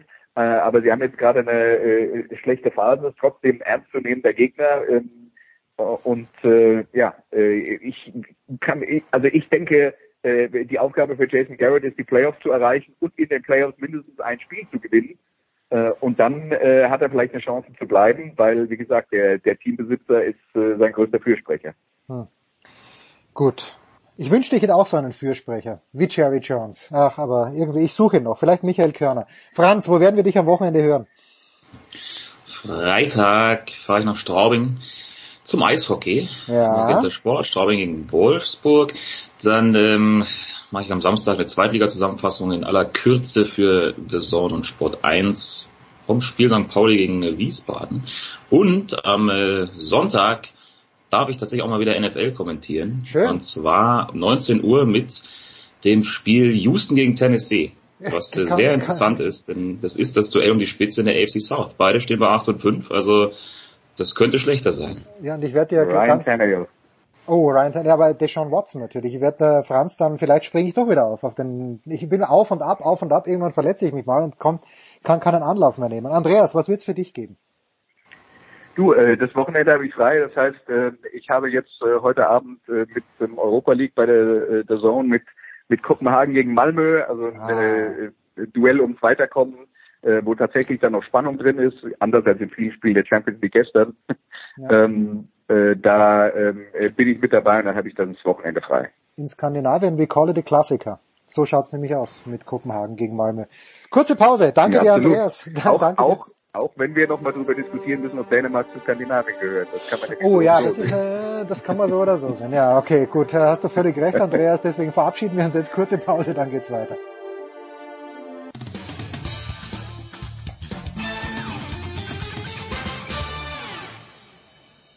Hallo, hier ist der Thomas Bornstern und ihr hört Sportradio 360.de. Ja, es geht weiter in der Big Show 436 mit dem fantastischen äh, Markus Götz. Götze, ich grüße dich. Schönen guten Morgen.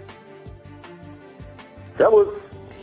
Götze, bevor wir selbstverständlich zum Handball kommen und dann äh, wird Markus Götz heute erstmals die German Power Rankings vorantreiben, worauf ich mich schon sehr freue. Aber bevor wir natürlich zum Handball kommen, äh, diese Geschichte mit Mario Gomez, ich weiß gar nicht, wie du zu Mario Gomez stehst, aber der liebe Kollege Jonas Friedrich, der den Stuttgartern auch nicht abgeneigt ist, hat mir immer gesagt, er, er schätzt Mario Gomez als, als Mensch in den Interviews sehr und als Fußballspieler hält er ihn für unterschätzt. Jetzt hat Gomez vor ein paar Tagen drei Tore aberkannt bekommen, hat zum Glück eins geschossen gegen Nürnberg.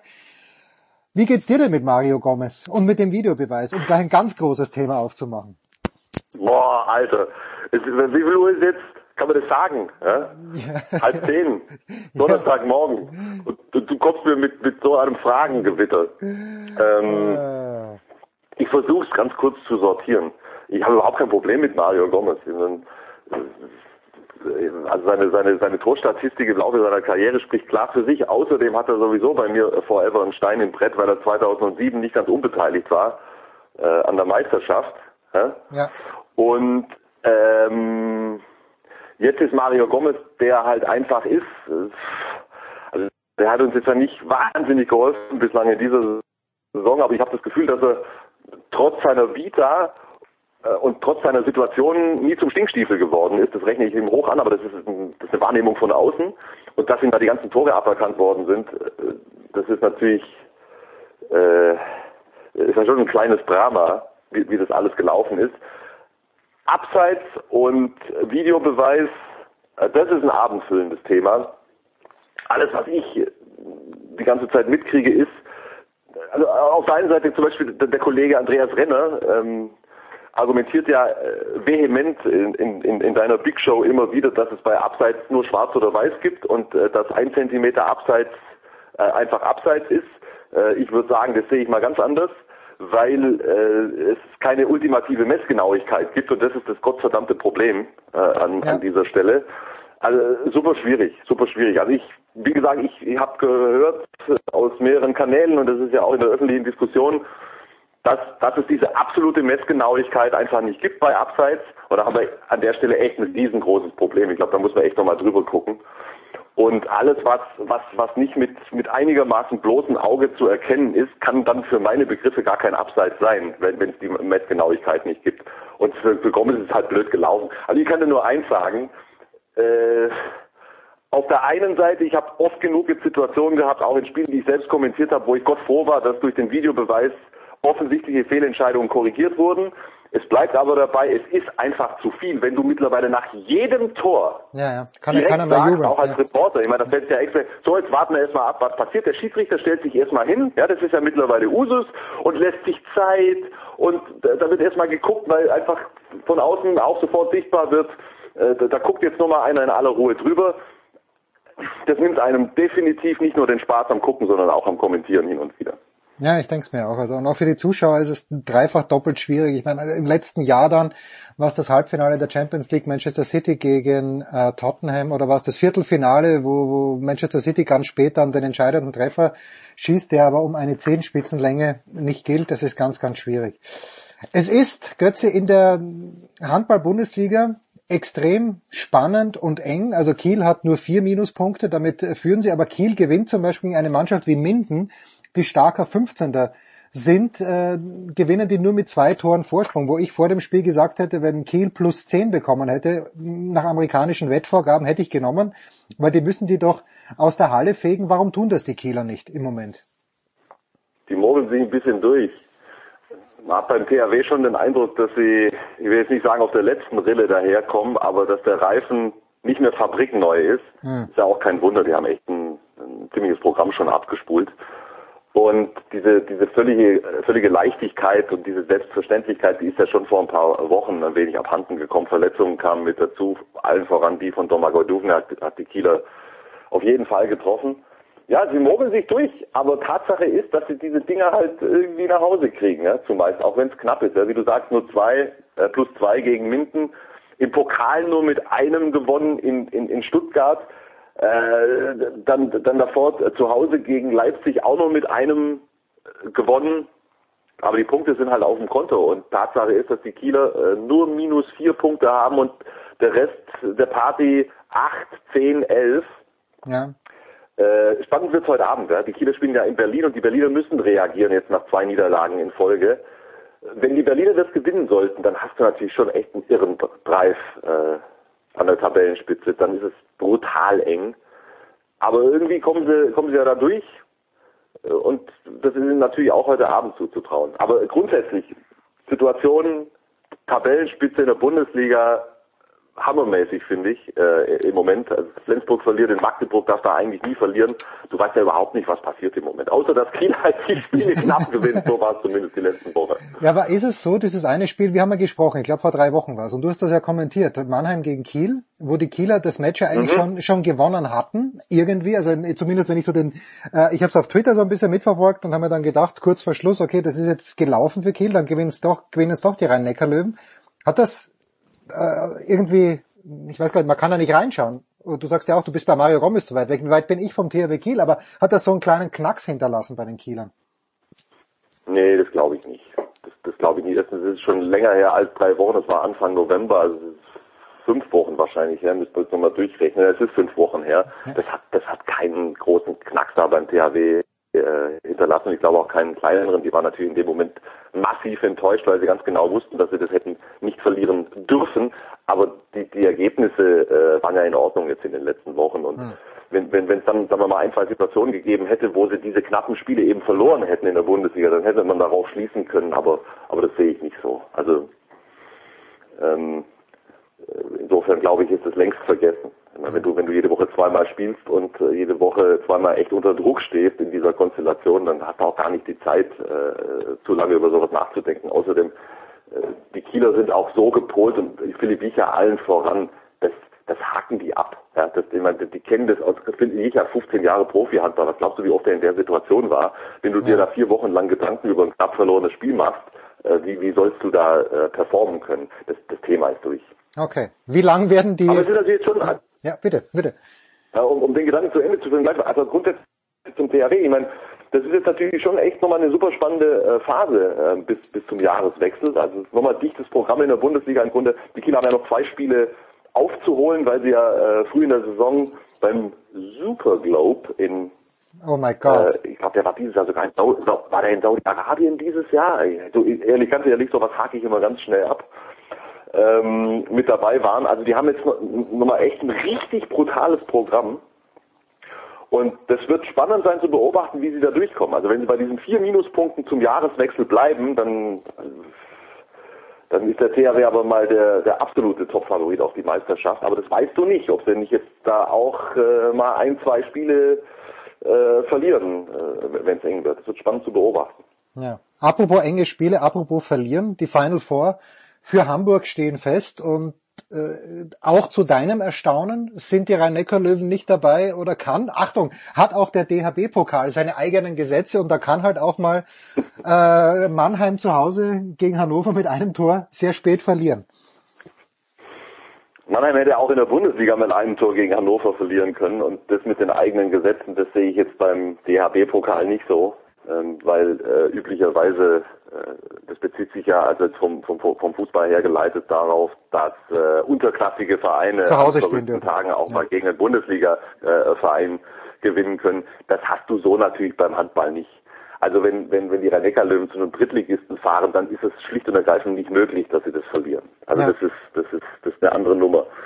Du, die Löwen, die überraschen mich nicht mehr in dieser Saison, weil ich von denen äh, das Überraschende sozusagen erwarte mittlerweile. ja, das ist, äh, ich habe das ja auch schon ein paar Mal, ich glaube auch an dieser Stelle gesagt, dass, äh, dass ich noch nicht ganz durchschaut habe, was bei den Löwen los ist in dieser Saison. Ich kann da die äh, also auch im Mentalitätsbereich, was, was Andi Schmid gesagt hat im Interview bei uns äh, nach dem Spiel gegen Hannover, das äh, muss man sich mal anhören. Also er hat im Grunde die Mentalität der Mannschaft zumindest in diesem einen Moment total in Frage gestellt. Und wenn du in ein Spiel gehst, Pokalviertelfinale, und es ist sozusagen ein Endspiel für Hamburg, und du spielst mit der Einstellung, mit der die Löwen dort gespielt haben in den ersten 30 Minuten, dann musst du nachfragen dürfen, was da eigentlich los ist. Das war Lulli.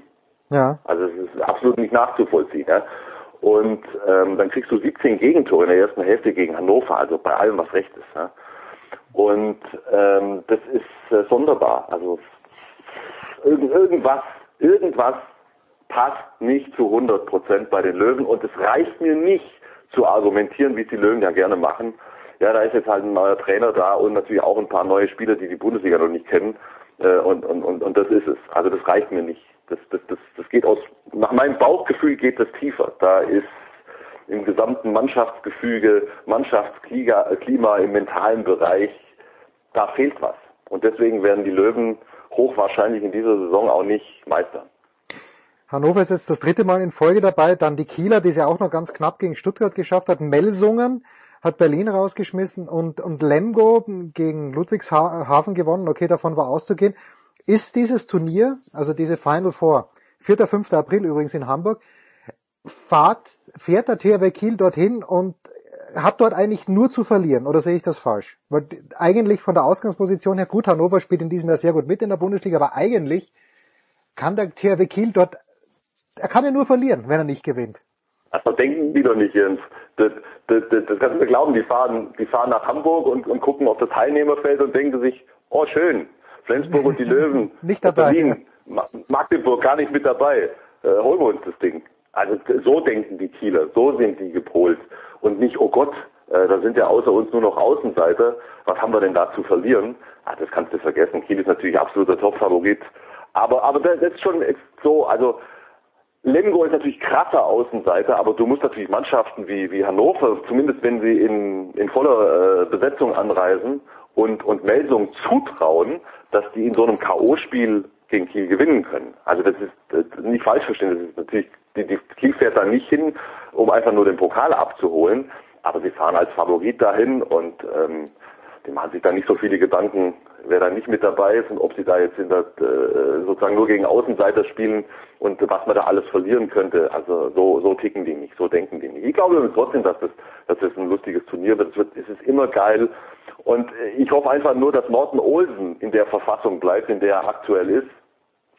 Ähm, so wie er gegen die Löwen gespielt hat, kann der jedes Team aufmischen, wenn er in dieser Verfassung ist. Also warten wir mal ab. Tja, aber bis 4. 5. April, da ist dann doch, sind noch zwei Tage Zeit. Davor, Götze, Europameisterschaft. Christian Prokop hat seinen Kader bekannt gegeben. Äh, du hast ihn natürlich von eigentlich bis hin zur Physiotherapeutin durchanalysiert. Wer, äh, wo gibt's denn Überraschungen? Hat er irgendjemand mitgenommen? Denn das gab's ja auch schon mal, dass er sich danach korrigieren musste. Ich glaube, bei der WM war's, wo er dann gesagt hat, okay, doch nicht ganz gut aufgestellt. Äh, hat er diesmal ein Risiko genommen, der Christian Prokop, oder ist alles so wie erwartet verlaufen? Soweit ich informiert bin, sind nur Physiotherapeuten mit dabei. Ah, okay. okay. Äh, aber das habe ich, nein, das habe ich, hab ich nicht durchanalysiert. Ähm, also allzu viele Überraschungen gab es jetzt nicht im 28er Kader. Also für alle die, die das nicht äh, jetzt äh, direkt parat haben, du musst äh, um diese Jahreszeit dann immer einen, einen großen Fundus, einen 28er Kader benennen, aus dem du dich dann bedienen kannst. Ähm, bei der Europameisterschaft im, im, kommenden Januar daraus speist sich dann der, der 16er Kader und da sind dann auch während des Turniers noch ähm, gewisse Änderungen möglich, aber eben nur aus diesem 28er Kader. Also alle, die da jetzt nicht drin sind, die werden nicht eingesetzt werden können im kommenden Januar. Ähm, Überraschung für manche sicherlich, dass Matthias Musche vom SC Magdeburg nicht, nicht da reingerutscht ist, aber wenn ich mir angucke, wen er da äh, stattdessen auf ähm, links außen nominiert hat, dann, dann ist das eine, eine für mich nachvollziehbare Sache, dass er sich da, Gensheimer ist sowieso unumstritten, aber auch Schiller und vor allen Dingen Patrick Zieker, das ist so ein bisschen der Überraschungskandidat, der ähm, okay. in Stuttgart spielt, aber einfach unglaublich spielt. Ja, also der hat hier gerade Woche für Woche Quoten äh, bei zehn Würfen neun Tore. Also das, der, der ist einfach top drauf. Also das ist einfach nachvollziehbar. Äh, Strobel hat von sich selber aus abgesagt, weil er sich einfach noch nicht äh, bereit fühlt nach der ewig langen Verletzungspause nach Kreuzbandriss. Äh, kann ich total nachvollziehen. Simon Ernst hat sich schwer verletzt. Sebastian Heimann hat sich schwer verletzt. Tim Sutton hat sich schwer verletzt. Also das ist ansonsten schon das, was man, was man in etwa erwarten durfte. Spannender wird die 16er-Nominierung.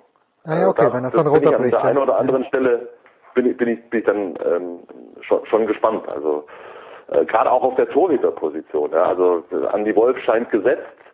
Silvio Heinesvetter hat aus meiner Sicht ganz schlechte Karten. Okay. Ähm, Im Moment gehen die meisten davon aus, dass Dario Quenstedt, weil er auch bei den letzten Länderspielmaßnahmen äh, mit dabei war und sich dort gut präsentiert hat, äh, richtig gute Chancen hat. Ich habe aber auch schon ein paar Sachen gehört, die Richtung Yogi Bitter.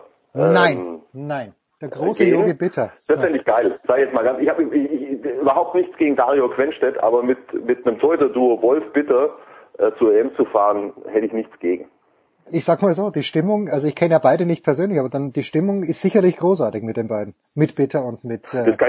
Ich weiß gar nicht, ob die, ob die so viel Verbindung bislang in ihrer äh, Karriere Nein, hatten. Von, von, von den Typen her, oder? Ist der Bitter nicht auch jemand, der, der nicht unlustig ist? Zumindest nehme ich den von weitem so wahr so wie ich den bislang äh, kennengelernt habe, äh, ist das ein, ein, umgänglicher, angenehmer Zeitgenosse. Ja. Und wenn er, weißt du, er war ja immer so ein bisschen auf Abruf in den letzten Jahren und dann ist es natürlich auch wichtig, die Rollen zu klären. Wenn, wenn Yogi Bitter sagt, es gab ja auch Jahre, wo, wo er gesagt hat, er muss sich ein bisschen mehr um sich selber, um seine Familie, um andere Dinge kümmern und Nationalmannschaft nicht mehr ganz vorne dran. Aber wenn Yogi Bitter sagt, hey, ich habe echt nochmal richtig Bock, so ein Turnier zu spielen,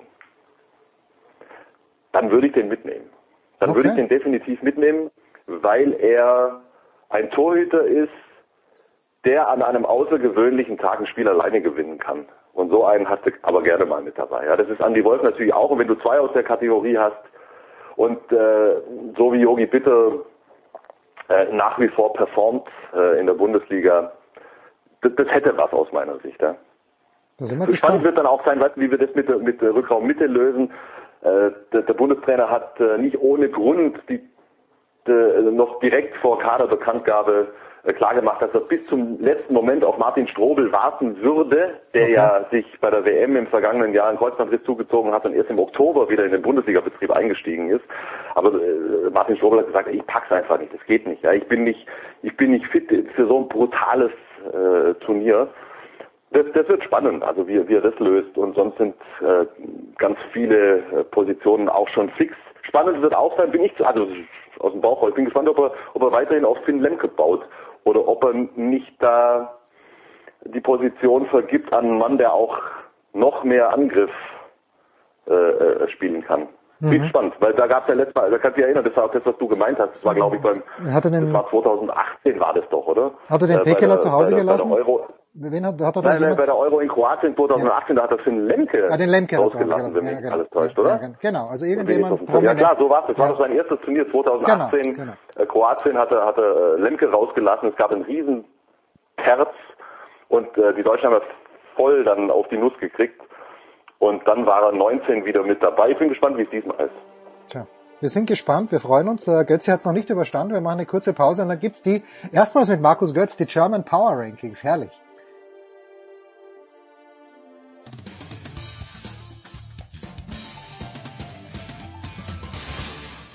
Hi, this is Pierre Maguire. You're listening to Sports Radio 360. Und jetzt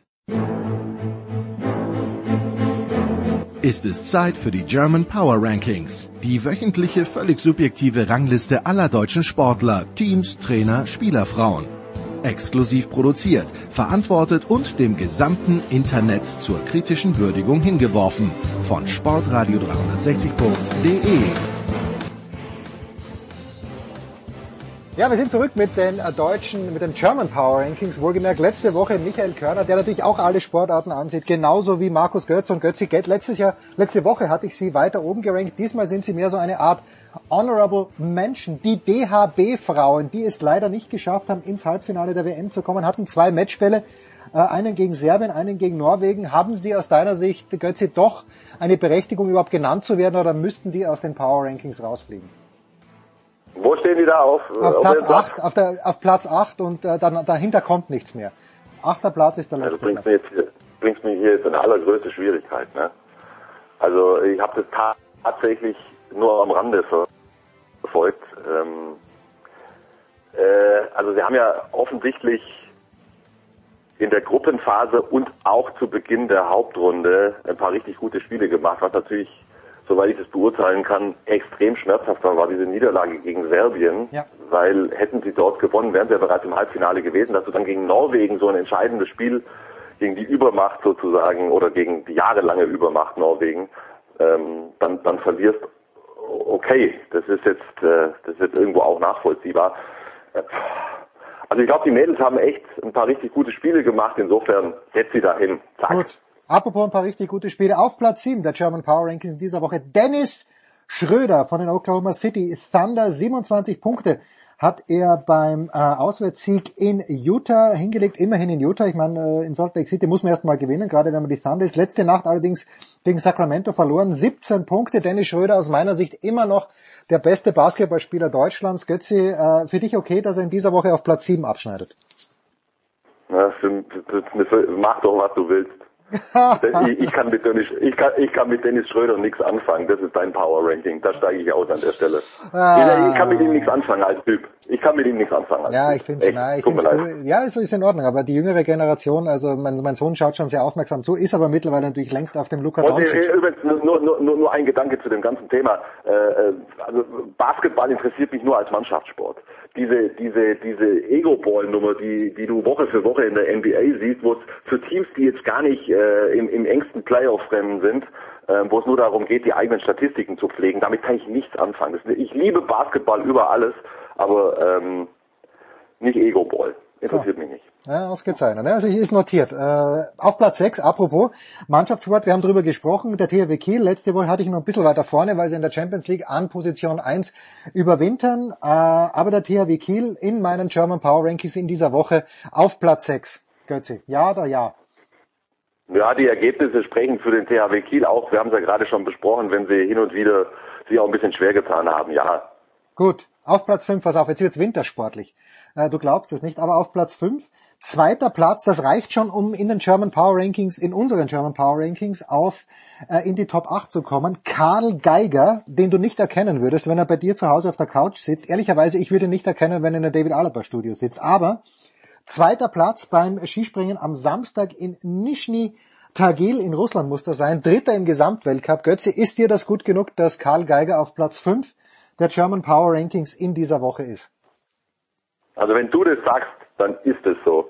Ich kann dazu nichts sagen. Es tut mir echt schrecklich leid. Skispringen ist bislang zumindest in diesem Jahr, also in dieser Saison äh, komplett an mir vorbeigegangen. Ich, ich krieg da erst eine Aufmerksamkeit drauf, wenn die, äh, wenn die vier Schanzen zur äh, beginnt und äh, wenn irgendwelche Großereignisse sind. Aber jetzt vertraue ich dir, lieber Ed. Ja, da hast du natürlich völlig recht, aber es ist beim Skispringen finde ich manchmal so komisch, dass ja niemand sagen kann, warum jetzt jemand gut hupft und im nächsten Jahr dann trifft er keinen Ball mehr, um mit der Tennissprache zu sprechen. Das ist Platz 5, Karl Geiger, Platz 4, das wird dich freuen oder auch nicht, aber man muss sie doch mal ehren. Ja, elf Spiele, elf Siege in der Easy Credit BBL, in der Euroleague läuft es nicht ganz so gut, aber der FC Bayern Basketball nach wie vor unbesiegt und am Wochenende war es ganz, ganz knapp, aber auch knappe Spiele muss man gewinnen gegen Göttingen.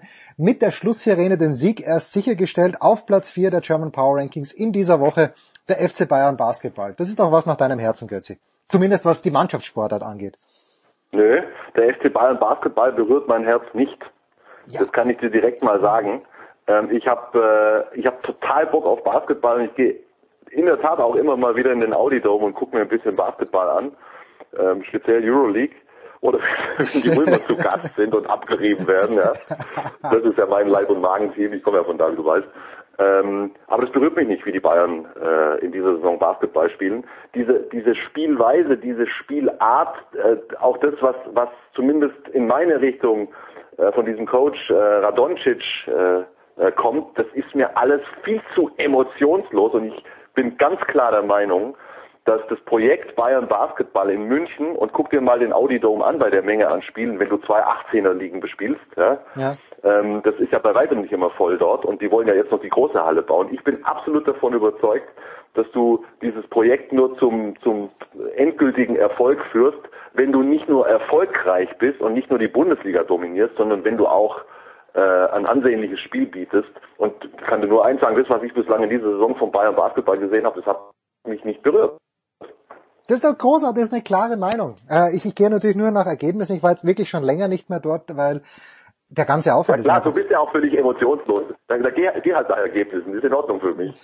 Äh, nicht emotionslos bin ich, äh, wenn es, ne eigentlich schon, wenn es um den Fußball geht in Deutschland, aber ich, jetzt habe ich nur noch drei Einzelpersonen. Auf Platz drei der German Power Rankings, ich finde, weil es verdient hat, okay, heute Abend müssen sie noch spielen, aber ist der Coach von Borussia Mönchengladbach, Marco Rose, den ich natürlich aus seinen österreichischen Zeiten noch sehr, sehr schätze. Und ich finde, der ist dort hingekommen. Ich habe nicht genau verstanden, was, ähm, äh, was man in Gladbach eigentlich wollte, dass man Hacking rausgeschmissen hat und dass man dann sagt, okay, Marco Rose, mach du das. Aber die führen die Bundesliga an, haben den FC Bayern zwar glücklich, aber doch geschlagen.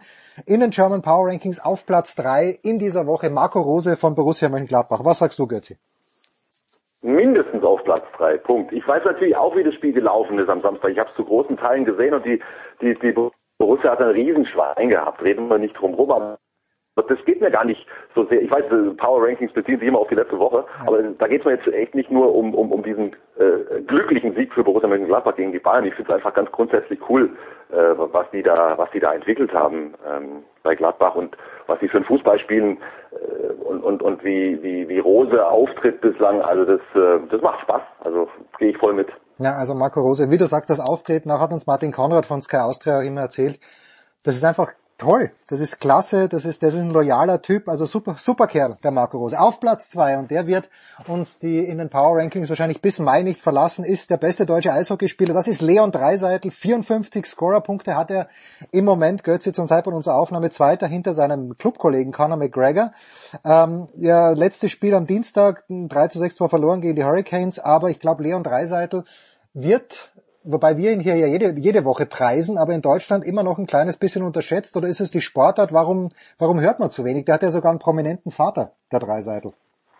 Also das, kann ich, also das, das fragst mich zum, zum NHL-Eishockey.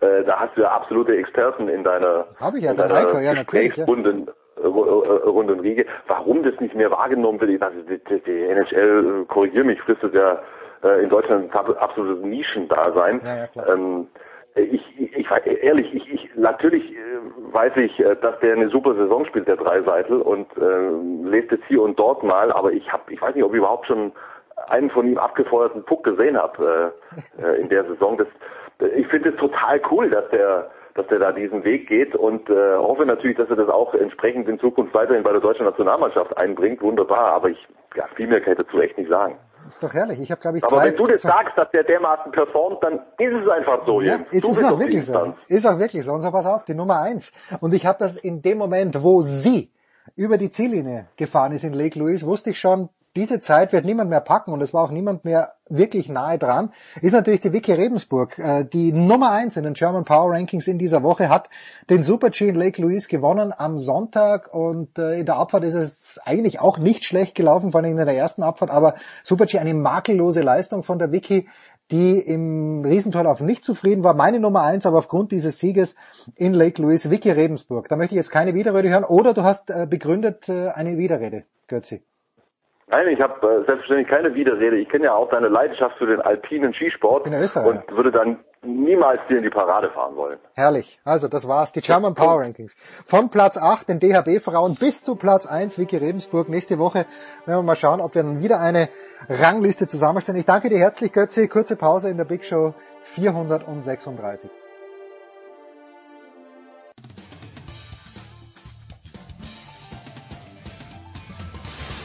Servus, das ist der Felix Neureuter und ihr hört das Sportradio 360. Wir machen weiter in der Big Show 436 und ich wollte, ich wollte unbedingt einen deutschen Biathleten oder eine deutsche Biathletin in den German Power Rankings verankern, aber, und ich freue mich sehr, dass unsere liebe Freundin Saskia Leite wieder ein paar Minuten Zeit hat. Guten Morgen, liebe Saskia. Guten Morgen. Ich habe niemanden gefunden. Oder habe ich jemanden übersehen, der sich in den vergangenen sieben Tagen aus dem deutschen Biathlon-Team qualifiziert hätte äh, für die German Power Rankings? Das, das war doch ein, muss man schon von einem epischen Debakel sprechen oder war es nur ein Debakel, was sich da in Östersund getan hat? Also einen Podiumsplatz gab's ja in der Single Mix Staffel, die glorreiche nein, nein, Single, pass auf, pass glorreiche Single Mix Staffel. Nein, nein, nein, nein, nein, nein, nein, nein, nein, nein, da habe ich gar nicht drauf geschaut. Ich habe mir alle Ergebnisse angeschaut, aber nicht die, bewusst nicht die Single Mix Staffel. Ja, ja. Was ist, ist los? Das ist ein Fehler, weil ich finde das ja ganz toll, dieses Rennen, weil es immer, man nie weiß, äh, wer da vorne landet. Zwei gute Athleten ähm, hat jede Nation sozusagen zu bieten und ja. ja. Da jedenfalls gab es einen Podestplatz, äh, Platz zwei für ähm, Franziska Preuß und Erik Lesser. Allerdings, äh, ja, äh, ging es danach eher nicht so gemütlich weiter, sage ich jetzt mal. Ja, also allein wenn wir auf die Herrenstaffel schauen, Männerstaffel selbstverständlich, äh, nur, nur ein achter Platz. Da, Herren darf man auch nicht mehr sagen, oder? Also das mit Frauen und Damen habe ich verstanden, aber hm. man darf nicht Herren, es ist das Herrentennis, äh, nein, es ist das Männertennis und es ist Männerbiathlon. Es ist nicht Herrenbiathlon, oder? Das ist mir eigentlich relativ egal, aber ja, Männer ist jetzt die Männer übliche äh, Sprechweise, wie ich okay. sie auch kenne. Also ein achter Platz mit drei ja. Leuten, die ich kenne. Benedikt Toll selbstverständlich, Arne Pfeiffer und Erik Lesser. Philipp Horn sagt mir jetzt relativ wenig. Ähm, sind, sind das äh, Kinderkrankheiten oder liegt da vielleicht wirklich ein bisschen was im Argen? Fangen wir mal bei den Herren an. Ja, also ich glaube, gerade für die Männer war es jetzt echt nicht, also war das wirklich ein Weltcup zum Vergessen, kann man jetzt äh, sagen, Weltcup-Start auch zum Vergessen. Ähm, wir hatten ja Arne Pfeiffer, der irgendwie im die erste Magen-Darm-Grippe äh, hatte, dann irgendwie bei einem Rennen gestürzt ist und seine Waffe äh, äh, kaputt zerbrochen ist sozusagen in zwei Teile, weil er sich da mehrmals überschlagen hat und ähm, ja, dann Simon Schemp, der jetzt ja irgendwie nach einer sehr langen ähm, Auszeit in der letzten Saison zurückgekommen ist. Der hat nämlich dann ja seinen Staffelplatz abgegeben an Philipp Horn, weil es dann jetzt irgendwie formmäßig dann doch nicht so geklappt hat. Okay. Und ähm, insgesamt in der deutschen Mannschaft hat man ja gesehen, dass die Schießleistung einfach äh, nicht konkurrenzfähig war, wenn man so ja. ausdrücken möchte.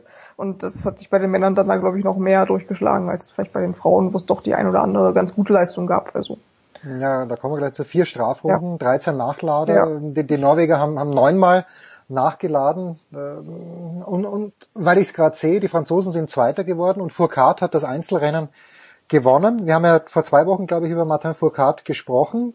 Ähm, ist das, ja, auch wieder, die, die berühmte, berüchtigte Momentaufnahme im ersten Rennen in Östersund, wo die Bedingungen, glaube ich, absolut Banane waren, zumindest an manchen. Ich glaube, zu Beginn habe ich gesehen, wenig Schnee, matschiger Schnee. Mm, also es war relativ warm für Östersund. Ja. Also es gibt ja einen Grund, warum sehr oft der Saisonstart in Östersund äh, ist, weil es ja. da einfach schneesicher ist, sage ich jetzt mal, ne, und kalt. Allerdings haben sie jetzt da halt eine Zeit erwischt, wo es tatsächlich dann auch sehr matschig war und die Spur, glaube ich, gerade im Einzel ähm, ja, sehr durchgefahren war. Ähm, aber klar, das ist dann für alle gleich. Ich weiß nicht, wenn du jetzt Foucault ansprichst und Norwegen, also Norwegen und Frankreich, hat man ja gesehen, dass die jetzt schon so ihr ähm, ja, ihr, ihr Battle hatten sozusagen, ja. ähm, nationenmäßig und das wird man, glaube ich, die ganze Saison über erleben, aber ja, also man kann immer auch andere Nationen natürlich da mal noch mit reinnehmen. Aber äh, also ja, wer Foucault gesehen hat, der hat jetzt ja irgendwie sein erstes Rennen seit einem Jahr oder so mal wieder gewonnen. Ähm, das war schon eine ziemliche Befreiung für ihn. Also und das ist, glaube ich, auch ein Warnzeichen eher für die Konkurrenz. Ja, aber der Beste äh, ist immer noch oder Johannes Tinius Bö oder wann wird so jemand entzaubert, wenn er fünf Rennen hintereinander nicht gewinnt? Oder sind wir uns nach wie vor darin einig, dass es wirklich einer, eines außerordentlichen Umstandes bedarf, dass Bö nicht gewinnt ein Rennen? Naja, wir hatten jetzt äh, zwei Einzelrennen und eins hat er gewonnen und bei dem anderen ist er nicht auf dem Podium gelandet. Also ich glaube, was so Momente sind, wo er ähm, im Kopf auch entzaubert wird selber, ist, wenn er dann mit Martin Foucault irgendwie auch am Schießstand äh, steht, weil da ist Foucault immer noch der sicherere, sage ich jetzt mal. Ne? Ja. Kann auch sein, dass der Bö äh, fünf Scheiben wegknallt, die Kameras kommen, das ist auch äh, mein erster Eindruck, die Kameras kommen ja mittlerweile überhaupt nicht mehr hinterher. weil er so schnell schießt. Ja, also die, schießt, also die Athleten schießen schneller, als die Kameras überhaupt rüberschwenken können auf die nächste Scheibe. Ähm, und da hat äh, Bö auf jeden Fall immer einen Vorteil. Aber ähm, was die Sicherheit angeht und was so dieses, dieses Ding im Kopf angeht, dass Foucault, gerade wenn er jetzt mal, sag ich mal, ein Rennen, ein, zwei, drei Rennen wieder gewinnt, auf jeden Fall der ähm, härtere und der ähm, ja natürlich da auch schon mehr positive Erfahrungen sozusagen gemacht hat. Ja. Und das wird, glaube ich, schon ganz spannend zu sehen sein, aber von der Laufleistung klar ist Bö eigentlich fast unschlagbar. Also wir hatten in Österreich, den gibt's ja immer noch. Ich weiß nicht, Simon Eder äh, macht er überhaupt noch mit. Ich bin bei den Österreichern ein bisschen blank, aber der war, glaube ich, der Erste, der für die Kamera zu schnell geschossen hat. Er hat ja. leider, leider selten was getroffen, aber wenn dann doch, bei dem einen Rennen im Jahr, wo er alles getroffen hat mit seiner Schießleistung, da ist, hat er dann auch gut abgeschnitten. Ja. Bei den Damen ähm, im, äh, die Französinnen, Justine Brezat, wenn ich sie richtig ausspreche. Brezas, ja. Brezas, okay, ne, ich spreche sie nicht richtig aus, ne? Bravo. Und, und dritter Platz auch an Frankreich, äh, hat sich das entwickelt. Ich, ich bin ja irgendwo stehen geblieben. Äh, ich glaube, mit Laura Dahlmeier bin ich stehen geblieben, wo ich sage, okay, da, da kenne ich jemanden. Und äh, aber wenn ich mir die ersten zehn anschaue, dann kenne ich nur noch Dorothea Viera. Mhm. Wenn, wenn ich, äh, ist da eine neue Generation am Start? Und Hanna Oeberg, okay, Zehnte geworden, meinetwegen auch, aber ähm, ist da eine neue Generation am Start, liebe Saskia?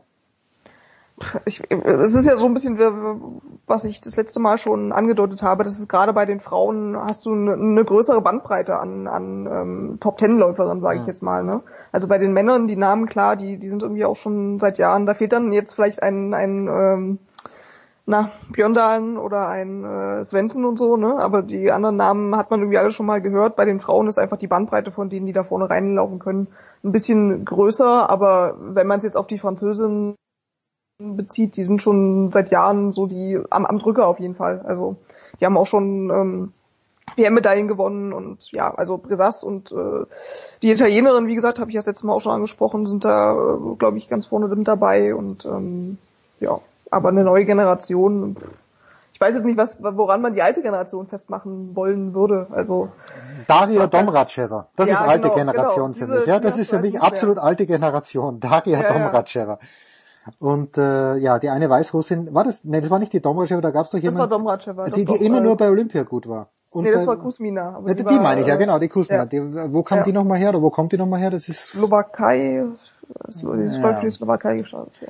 Pass auf, und es ist nicht, äh, und ich weiß nicht, ob der Johannes heute noch dazukommt, äh, sonst hätte ich den gequält, aber ich muss dich jetzt damit quälen. Und Thomas Kisten hat in der Süddeutschen Zeitung ja auch den einzig richtigen Kommentar verfasst. Also es gibt sicherlich viele richtige Kommentare, aber ich habe den von Kisten eben gelesen. Nach der Sperre der russischen Athleten, nach der angeblichen Sperre, und die werden ja trotzdem nach Tokio mit 238 Athleten anreisen, Das ist doch eine komplette Farce, oder? Nimmt das Ja. irg irgendjemand im, im Sport ernst, dass man sagt, die sind jetzt für, für zwei Olympische Spiele sind sie gesperrt. Uhu.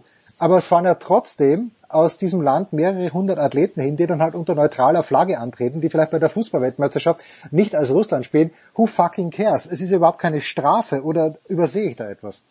Nö, also man kennt das ja auch jetzt schon, ne? Also das ist, ich erinnere mich an Rio, wo man ja dann auch, das wird jetzt alles juristisch ausgedehnt, bis man in die Zeit reinkommt, wo dann irgendwie äh, der Kass irgendwie am äh, zweiten Tag nach der Eröffnungsfeier entscheidet, äh, keine Ahnung, die und die Sportler dürfen vielleicht auch noch antreten und dann hast du halt wieder eine Julia Efimova beim Schwimmen, die äh, irgendwie durchs Becken äh, flügt und also das sind Mechanismen, die wie gesagt seit Jahren bekannt sind und äh, die Athleten selber natürlich können das auch nicht. Also kann ich mir jetzt nicht vorstellen, dass so ein Foucault jetzt auf einen Loginov anders guckt als vorher. Das ist, der, der kennt das ja schon. Im Weltcup dürfen sie mitrennen. Bei der WM sind sie dann erstmal angeblich gesperrt und dann dürfen sie trotzdem wieder mitmachen und also ja, das ist alles nichts Neues, ehrlich gesagt. Ja, eben, aber es ist einfach da, diese Aufregung und das ist äh, eine Schweinerei. Äh, nein, ist es nicht. Das ist, es ist Augenauswischerei, weil ja überhaupt keine Konsequenz daraus entsteht. Also es Ja, also gerade, wie gesagt, beim Biathlon ist es ja auch immer so, im Weltcup sind sie halt immer trotzdem weiter, konnten sie ja die ganze Zeit, es gab immer ja Russen im, im Biathlon-Weltcup so. Was ich jetzt nicht verstanden habe, aber war das die letzten Jahre auch schon so, dass man zwei Wochenenden hintereinander in Östersund am Start ist? Oder war das jetzt ein ein Novum in diesem Jahr? Das war, glaube ich, jetzt schon ein sehr, sehr ausgedehnter Ja, okay. Weltcup-Start. Ich weiß jetzt nicht genau, warum man das so gemacht hat, aber ja, es war halt jetzt so. Es gab Zeiten, liebe Saskia, da hast du in München gearbeitet. Ich trauere diesen Zeiten aus vielen Gründen nach. Aber du trauerst diesen Zeiten auch aus jenem Grund nach, weil du damals nämlich in schöne Hochfilzen gefahren bist. Ich glaube, es war zur WM, oder? Bist du nach, zum, Genau. zum, zum Weltcup bist du nie nach Hochfilzen gefahren? Letztes Jahr, doch letztes Jahr war ich auch in Hochfilzen beim Weltcup. Ja, und äh, ich glaube, letzt, war das nicht letztes Jahr, wo die dieses weiße Schneeband gelegt hatten durch eine komplett grüne Landschaft? Oder kriege ich da was durcheinander? Letztes Mm. Jahr war da schon Schnee in Hochfilzen. Da war Schnee. Äh, Ah, war Schnee, okay, gut. Jetzt geht's wieder nach Hochfilzen. Zum Glück, Östersund ist Geschichte. Ähm, was mich ein kleines bisschen irritiert, aber ich, ich, ich schaue ja gerne zu. Gab's das, ist das das Gang und Gäbe, dass wirklich an jedem Weltcup auch am Wochenende eine Staffel stattfinden muss, zwingend? Nee, das ist eigentlich nicht gang und gäbe. Also es gibt, glaube ich, so vier Staffeln im, im gesamten Weltcup-Kalender, sage ich jetzt mal. Ja. Ähm, weiß ich nicht, warum man das jetzt so gelegt hat. Weiß ich nicht, vielleicht ist es für die Athleten ein, weiß ich nicht, vielleicht ist es für die besser, nicht drei Einzelrennen zu haben oder so, keine Ahnung. Ähm, aber ja, kann ich jetzt ehrlich gesagt nicht die Hintergründe nennen. Geht am Freitag los für Kurzentschlossene. Äh, würde ich auf jeden Fall hinfahren. Auch und vor allem, weil Stefan Steinacher, unser lieber Freund, dort der Stadionsprecher ist und da versäumt ihr nichts. Saskia, du wirst allerdings dich fernmündlich um den Biathlon kümmern oder darfst du nach Le Nein, Leipzig spielt ja gar nicht zu Hause, Leipzig spielt ja in Nee. Düsseldorf. Was machst du denn am Wochenende, Kind? Am Wochenende. Äh, Sport gucken natürlich. Ja, ja, das ist schon klar, aber du Ja. wirst, du wirst für die Süddeutsche Zeitung nicht irgendwo unterwegs sein. Äh, nee, also ein Volker Kreise ist beim Biathlon und wird da sich in Hochfilzen rumtreiben. Und Der große Volker. Uh, mit, Volker müssen wir natürlich auch mal plaudern, weil Volker ja, Ja. glaube ich, auch die Skisprenger auf dem Zettel hat. Oder macht das in Genau, diesem Jahr jemand ja. anderer? Immer nee, noch das Volker, ist ja? schon richtig. Ja, ja. Ah, das ist ganz, ganz schön. Saskia. Ähm, Genau, und wenn man jetzt, äh, weil wir jetzt schon wieder im, im, in der Abmoderation Nein, sind, nein, nein, äh, nein, ich nein, bin- erfahrene, erfahrener Gast natürlich merke, äh, also äh, dieses Fazit zu diesem Wochenende in, in Österreich muss man glaube ich auch ein Entschuldige, ja, bisschen, ja, ja. Komm, oh, bitte. Komm, wir, wir rollen alles von vorne auf. Nein, nicht alles, aber jetzt Fa Fazit zum Wochenende. Ich wollte dich nicht abmoderieren. Nein, nein, nein, nein, nein. Bitte.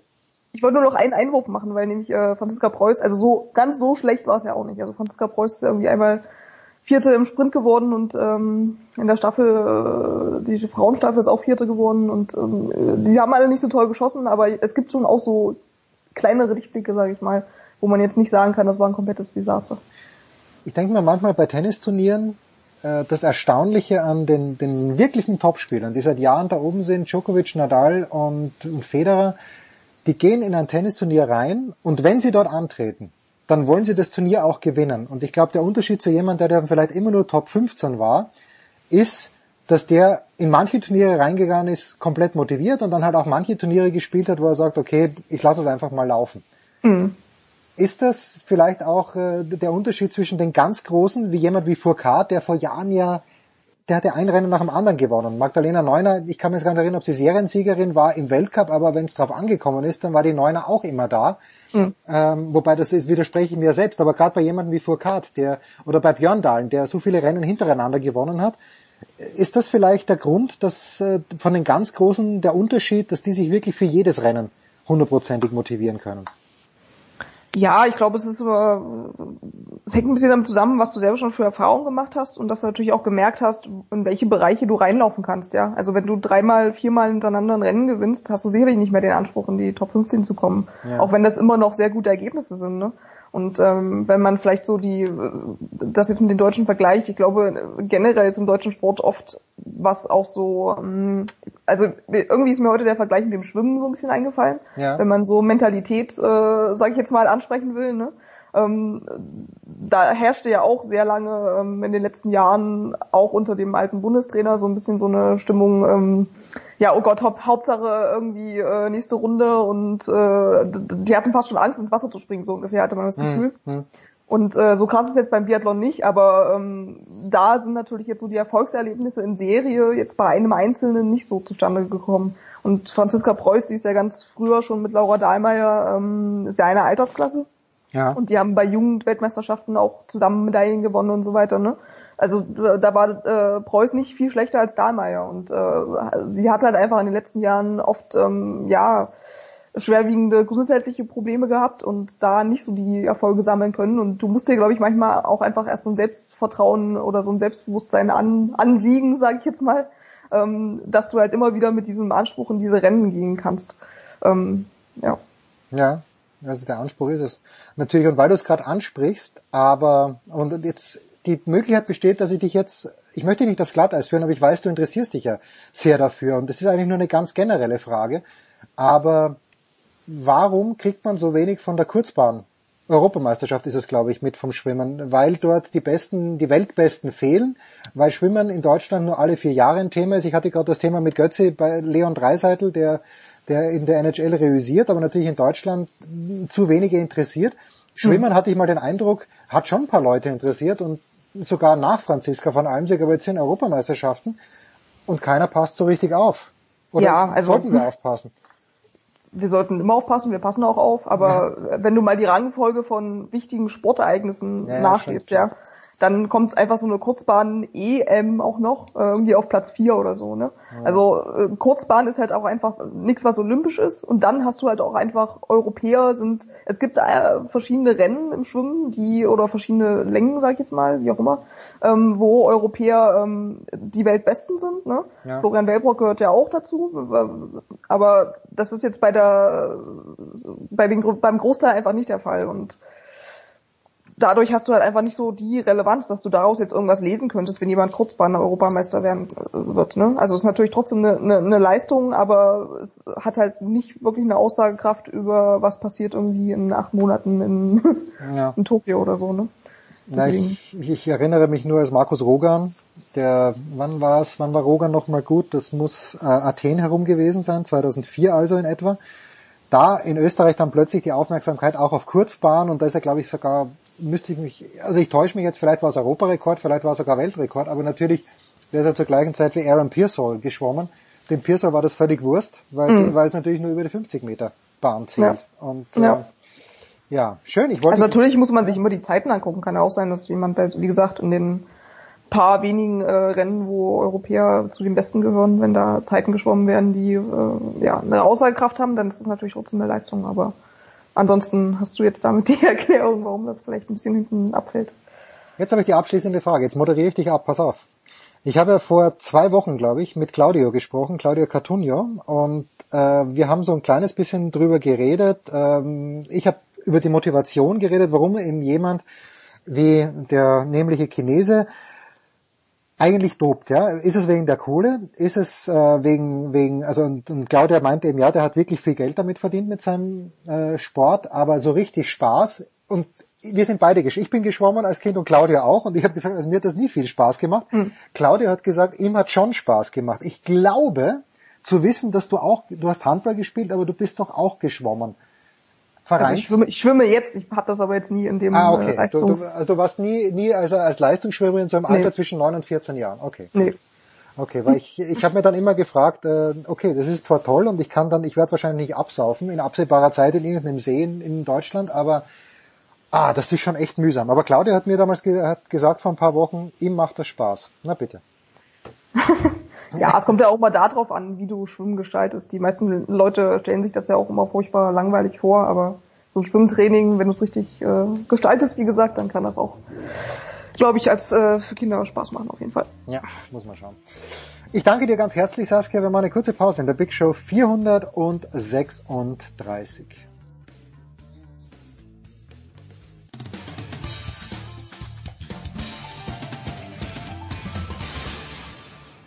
Hallo, hier ist Flo Meyer und ihr hört Sportradio 360.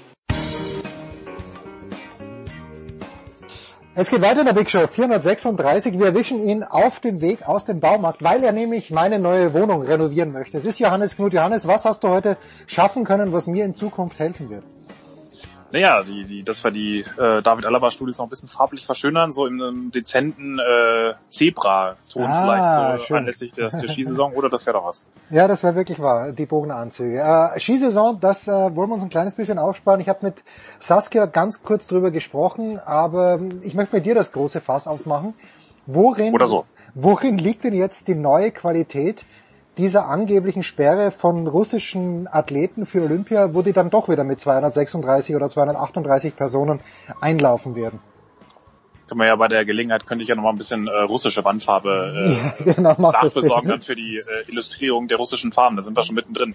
Ja, eigentlich äh, nicht so wirklich ähm, in gar keiner Qualität. Es ist äh, die mehr oder weniger die gleiche, das gleiche Wimpel- und Flaggenverbot, das, das wir auch schon für ähm, für die Winterspiele 2018 hatten, was ja auch schon damals als äh, schärfste und, und tollste und, und brutalste Sperre überhaupt gerühmt wurde.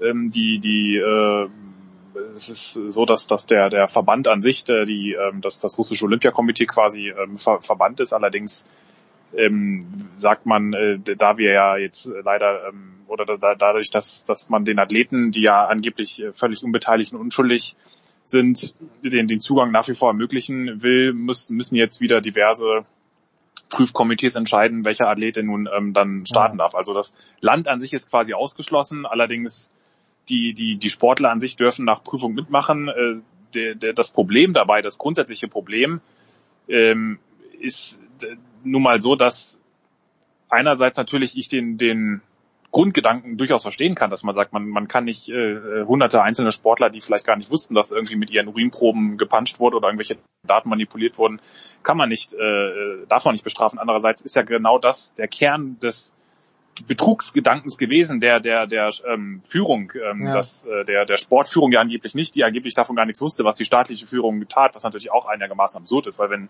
die sportliche Führung das wirklich nicht wusste, dann dann gehört sie eigentlich, dann gehören solche Leute eigentlich nicht mehr an die Spitze, wenn sie nicht äh, wissen, was da über ihren Köpfen getrieben wird. Aber äh, das war ja genau der Kerngedanke, dass man Datenbanken so durchweg manipuliert, dass eben, dass man eben nicht mehr zweifelsfrei sagen kann, du, dieser Sportler ist unschuldig und dieser Sportler ist nicht unschuldig.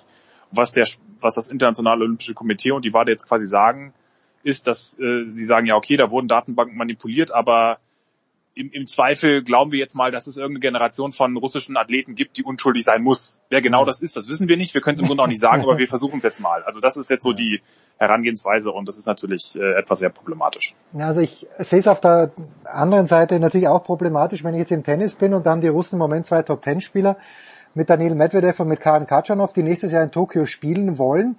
Und jetzt sprechen wir darüber, dass die Russen in, in Sochi 2014 oder auch noch später Staatsdoping betrieben haben. Ich nehme die zwei Jungs mal aus, die ich kann natürlich nicht die Hand für sie ins Feuer dass sie sauber sind, aber die, die haben in Frankreich, in Spanien trainiert, haben damit überhaupt nichts zu tun. Jetzt sträubt sich in mir natürlich schon auch was, wo ich dann sage, ähm, das, das geht ja nicht, dass du dann eigentlich Sportler, die damit null zu tun haben, ausschließt, nur weil sie Russen sind. Also ich, ich habe hier keine, keine Lösung, Johannes. Nee, ich glaube, die gibt's auch nicht. Aber das ist ja genau, das ist ja das Ziel gewesen, dieser Manipulation, dass man eben nicht mehr zweifelsfrei weiß, woran man ist. Das ist Ja. ja genau der Punkt. Und, und da können wir jetzt hin und her diskutieren. Und äh, ja, sie haben scheinbar nichts damit zu tun. Andererseits weiß man's, wir wissen es nicht. Wir Ja. wissen es wirklich nicht und wir können es nicht zweifelsfrei sagen. Und, und das ist ja aber genau das Ziel gewesen dieser ganzen Täuschungs- und, und äh, Manipulations- äh, ähm, Orgie, die da jetzt seit Jahren und vielleicht sogar noch, noch länger ähm, schon ähm, vorherrschend ist. Es ist natürlich auch kein exklusiv russisches Problem, nur all das sind jetzt auch so ein bisschen, das ist ja auch, man hört jetzt auch viele Stimmen nach dem Motto, dass jetzt sich amerikanische Anti-Doping-Agenturvorsteher aufregen, ähm, und, und dann heißt es, ja, räumt jetzt erstmal in eurem eigenen Land auf und, und guckt mal, wie in euren eigenen Profiligen da äh, manipuliert wird und da habt ihr überhaupt kein Zugriffsrecht. Das, das mag alles stimmen, aber das ist auch eine Form von Whataboutism, die, die hilft dieser Debatte auch nicht weiter, wenn man sagt, ja, es machen doch alle und die machen es auch.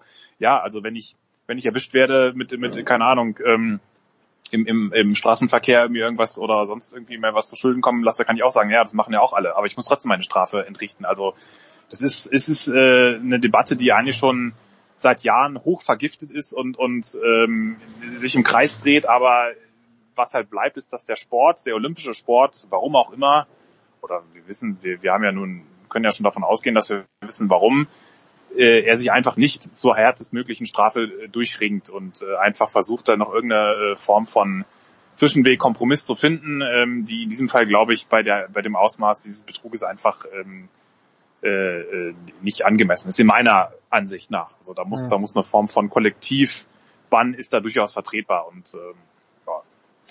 Jetzt, wenn du sagst, wir wissen aus welchen Gründen, hängt das bisschen damit zusammen. Ich glaube, es war auch in diesem Kommentar von Thomas Kistner, dass eben äh, viele wichtige Menschen wie Gianni Infantino, wie natürlich auch Thomas Bach, zu Putin einfach ein zu gutes Verhältnis haben und auf die Kohle von Gazprom angewiesen sind. Hm.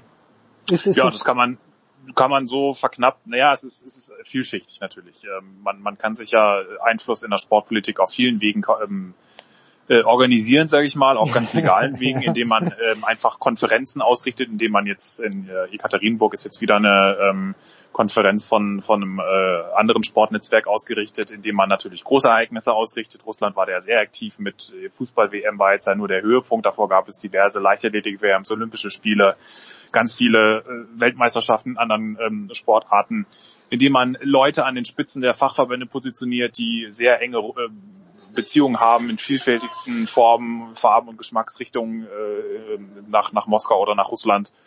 Das machen natürlich andere Nationen auch, aber es ist natürlich, äh, da ist natürlich eine große Häufung da und natürlich auch Geldgeber, Sponsoren, ganz klar. Äh, man hat, man hat das im, schön sehr, im Kleinen sehr schön gesehen, als zum Beispiel die VTB Bank, ähm, russische Banken, die den Leichtathletik-Weltverband rund um Moskau 2013 gesponsert haben, ihnen plötzlich eingefallen ist, dass sie jetzt ihr Engagement beenden mussten, als dann die die, die Leichtathletik, die neue Leichtathletikführung anfing, dann doch ein bisschen härtere Sanktionen durchzusetzen. Und äh, das hat natürlich äh, mit ihm dann gar nichts zu tun. Nein, nein, nein, um Gottes Willen. Fällt natürlich äh, rein zufällig in diese Zeitfenster und so bist du natürlich schon einig, bevor du irgendeine Form von äh, harter oder auf was für eine Art von Strafe auch immer du aussprechen willst, bist du befangen. Und, und das ist einfach das großartige Problem oder das, das großartige ähm, Grundproblem, das ja auch Thomas in dem von dir angesprochenen Kommentar ähm, thematisiert hat, dass einfach der Sport an sich, solange er sich selbst sanktioniert, gleichzeitig Ausrichter ähm, äh, mit verflochten ist natürlich äh, mit denjenigen, die er sanktionieren soll. Das kann nicht funktionieren. Wie soll das gehen? Also das, das ist völlig klar, dass dann solche Interessenskonflikte ähm, ähm, milde gesagt Interessenskonflikte äh, zutage kommen. Was er natürlich hier auch noch insinuiert hat, ist, dass ist da womöglich, wenn da Geheimdienste aktiv sind, dass sie natürlich auch kennt man ja auch von russischen äh, Geheimdiensten, dass sie gerne mal so gewisse Sachen anhäufen an, an Informationen, dass, dass die Leute natürlich dann irgendwie auch mit irgendwie in der Hand haben. Das ist natürlich eine, eine Vermutung, aber ähm, ist sicher nicht ähm, ganz aus der Welt gegriffen. Also es ist nun mal die die die äh, Vorgeschichten gibt's und und äh, die die Konstellation ist nicht völlig also die ist nicht völlig unbegründet und was zumindest auffällig ist ist äh, wenn man überlegt was für eine ähm, was für eine Form von Betrug hier ähm, orchestriert wurde und wie ähm, äh, sanft dann doch immer wieder die die ähm, die äh, äh, die, die Strafen ausfallen. Ja. Und ähm, das, man hat es ja gesehen, dass es, diese Kollektivverbannungen, die sind durchaus möglich. Die sind auch in anderen Fällen sehr, sehr leicht durchsetzbar gewesen. In Kuwait oder auch Südafrika und ähm, das, das gab es immer wieder. Und ähm, das, das wird nur jetzt komischerweise hier fallen Ihnen äh, sehr viele Argumente ein, warum das ja so in der Form nicht geht. Und das, ja. ist, das ist schon augen, augenfällig, das, mag, das muss vielleicht gar nicht damit zu tun haben, weil, weil es eben auch schon an den vielen einflussreichen Verbindungen liegt, die wir schon erwähnt haben, aber es ist natürlich äh, ins Reich der Fabel, ins Reich des Absurden kann man es eigentlich auch nicht verweisen. ich möchte das nicht zu politisch werden und ich weiß, du bist on the run, aber ich, es ist ja Vergleiche, wenn ich schaue in der bayerischen Landespolitik, die Anliegen des Bienenvolksbegehrens, die hat sich der Herr Söder gerne selbst zu eigen machen können, weil die, die haben niemanden wehgetan. Ja, also mit den Landwirten kommt er gut aus, hoffentlich oder ganz sicher als CSU-Mann, aber da hat niemanden geschmerzt. Wenn es ein Anliegen gäbe, weniger Autoverkehr in München, dann müsste ich mit BMW anlegen, dann wird das ganz anders ausschauen. So ist es halt einfach. Ja, beziehungsweise der Sport macht es halt so, er sucht sich halt, äh, er, er, er sanktioniert schon hart, aber natürlich dort, wo es ihm auch nicht wehtut. Ja, genau. Also das ist ein ähnliches Prinzip. Ne? Dann wären halt der, der Kuwait, das kuwaitische nationale olympische Komitee oder der Gewichtheber aus Mosambik oder der Langläufer aus Ouagadougou halt, äh, der David mit aller Härte ähm, ordentlich drauf ähm, draufgehauen und gesperrt und, und sanktioniert und null Toleranz und äh, wenn ein ganzes Land über Jahre hinweg äh, das Sportsystem unterwandert, ja, da muss man, ja, da kann man jetzt aber nicht so, nee, da muss man ganz genau und äh, lass uns ja. hier mal nicht zu schnell äh, vorschl voreilige Schlüsse ziehen und das kann man ja so nicht sagen und sieht man in der Politik ja auch ähm, sehr äh, schön als jetzt ähm, äh, Stichwort Russland und Putin, als äh, da irgendwelche äh, da Länder überfallen werden, äh, dann sagen die Amerikaner erst, ja, jetzt müssen wir hier mit, mit voller Härte und was, die Russen sind ähm, äh, beteiligt, oh nein, um Gottes Willen, ja, das, lass uns hier mal nicht äh, zu voreiligen ja, Schlüssen. Genau, also, keine voreiligen Schlüsse. Die sind, bitte. die sind einfach äh, wahnsinnig gut vernetzt und sie sind nicht die einzigen, aber ähm, es ist, es ist, die Hilflosigkeit ist da schon ähm, sehr beeindruckend oder sehr frappierend und ähm, ich denke, es ist auch tatsächlich ein Stück weit äh, naiv da zu erwarten, dass der Sport irgendeine Form von harten Konsequenzen, äh, wirklich, wirklich schmerzhaften, harten Konsequenzen, Konsequenzen äh, durchsetzen kann, wenn er selbst so äh, da massiv mitverwoben ist und das ist einfach historisch äh, belegt und das, äh, da, da müssen wir jetzt auch nichts vormachen, dass das in der Vergangenheit sich in irgendeiner Form ändert, solange da nicht äh, irgendeine Form von Unabhängigkeit äh, Einzug herrscht. Ähm, und Unabhängigkeit heißt natürlich nicht Sport oder vom Sport kontrollierte äh, oder finanzierte Institutionen, sondern es müssen äh, dann doch immer wieder staatliche Institutionen sein, wie wir es jetzt auch mit der Operation Adalas gesehen haben, ähm, die, die da einfach dann auch da völlig unbefangen reingehen und äh, alles andere funktioniert leider nicht. Auch wenn man damit natürlich dem Sport ein Stück weit seine Autonomie, eine Autonomie nimmt, aber es, es geht halt leider anders, nicht, nicht anders, äh, wenn, wenn man irgendeine Form von Glaubwürdigkeit äh, aufrechterhalten will. Abschließende Frage, äh, weil du die Amerikaner angesprochen hast. Äh, ist dein Eindruck, und das, äh, du hast einen viel besseren Eindruck als ich, aber mein Eindruck ist zum Beispiel, dass die dass es dort schon Menschen gibt in den USA, nämlich Travis Tygart, fällt mir glaube ich ein, als Chef der nationalen Dopingagentur, denen mhm. ist es schon ein Anliegen, Jetzt ist mir völlig klar, dass die Amerikaner, siehe auch das Nike Oregon Project, genug Dreck am Stecken haben. Aber ist wenigstens dein Eindruck, deckt sich der mit meinem, dass von, von offizieller Seite aus, von der USADA-Seite aus, dass man da schon irgendwie das Interesse hat, Dopingbetrüger auffliegen zu lassen?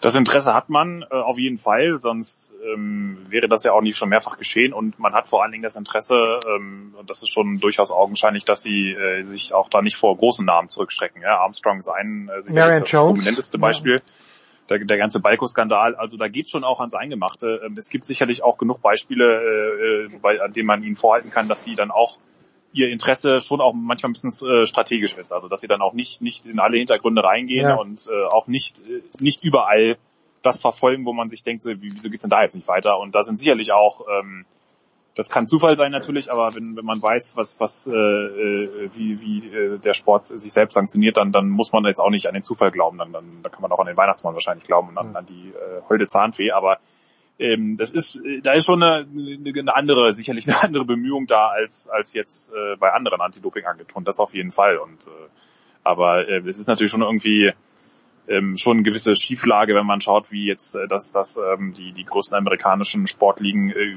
überhaupt nicht in ihrem Einzugsgebiet ja. liegen. Und das, das ist ja auch schon so im System angelegt, da, da kann überhaupt nichts, äh, also jetzt auch ähm, was äh, die, die MLB, die Dopingsperren, die sind ja, da haben wir auch schon oft, glaube ich, genug die als ja. äh, Witzvergleich hergezogen, irgendwie 50 Spiele Sperre, also das ist ja wirklich auf dem Rang eines Verkehr, Verkehrsknöllchens wieder ja. äh, immer noch.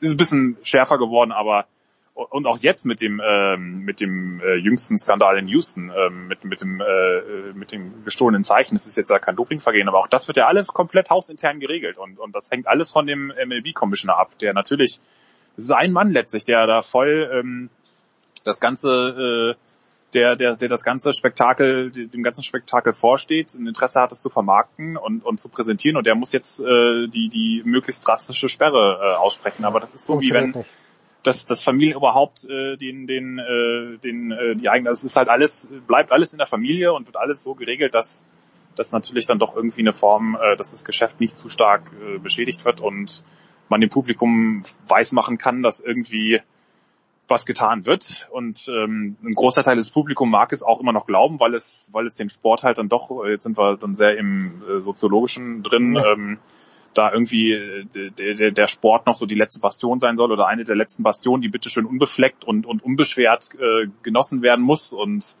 alles, ein gewisser Teil ist da sicherlich längst desillusioniert oder auch realistisch genug, äh, dass er sich das anschaut und weiß, das geht, kann nicht mit rechten Dingen zu gehen oder es ist mir auch egal, aber anderer Teil ähm, ist da schon auch, äh, glaube ich, noch, nimmt dann solche vermeintlichen Sanktionen auch sehr äh, gerne entgegen, weil er äh, sagt, ich will mir das jetzt hier nicht komplett kaputt, nicht, nicht auch noch dieses Ressort kaputt machen lassen und ja, es ist, es ist einfach ein äh, schwieriges äh, Spannungsfeld, aber ähm, es ist halt auch, äh, solange sich halt auch, man, es kommt ja auch kein nennenswerter jetzt, äh, also wobei das stimmt nicht, es kommt schon Protest jetzt auch viel von Athletenverbänden, von äh, unabhängigen Stellen. Ähm, also der, der Sport ist da nicht mehr so ähm, willkürlich äh, am, am Hebel, wie er das vielleicht mal vor ein paar Jahrzehnten oder auch Jahren noch war. Aber äh, bis wirklich was passiert, muss halt, ähm, muss dann halt auch irgendeine unabhängige Form von Kontrolle rein. Ansonsten bleibt, bleibt alles Lippenbekenntnisse und, und äh, gewisse äh, Symbolpolitik bleiben.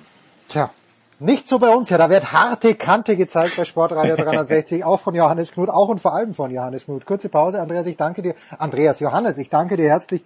Kurze Pause, ab mit dir zurück in die Badabteilung, denn im Sanitärbereich gibt es noch Schwächen in den David Alaba Studios. Wenn du mir bitte ein paar Fliesen mitbringst in der richtigen Farbe. Kurze Pause.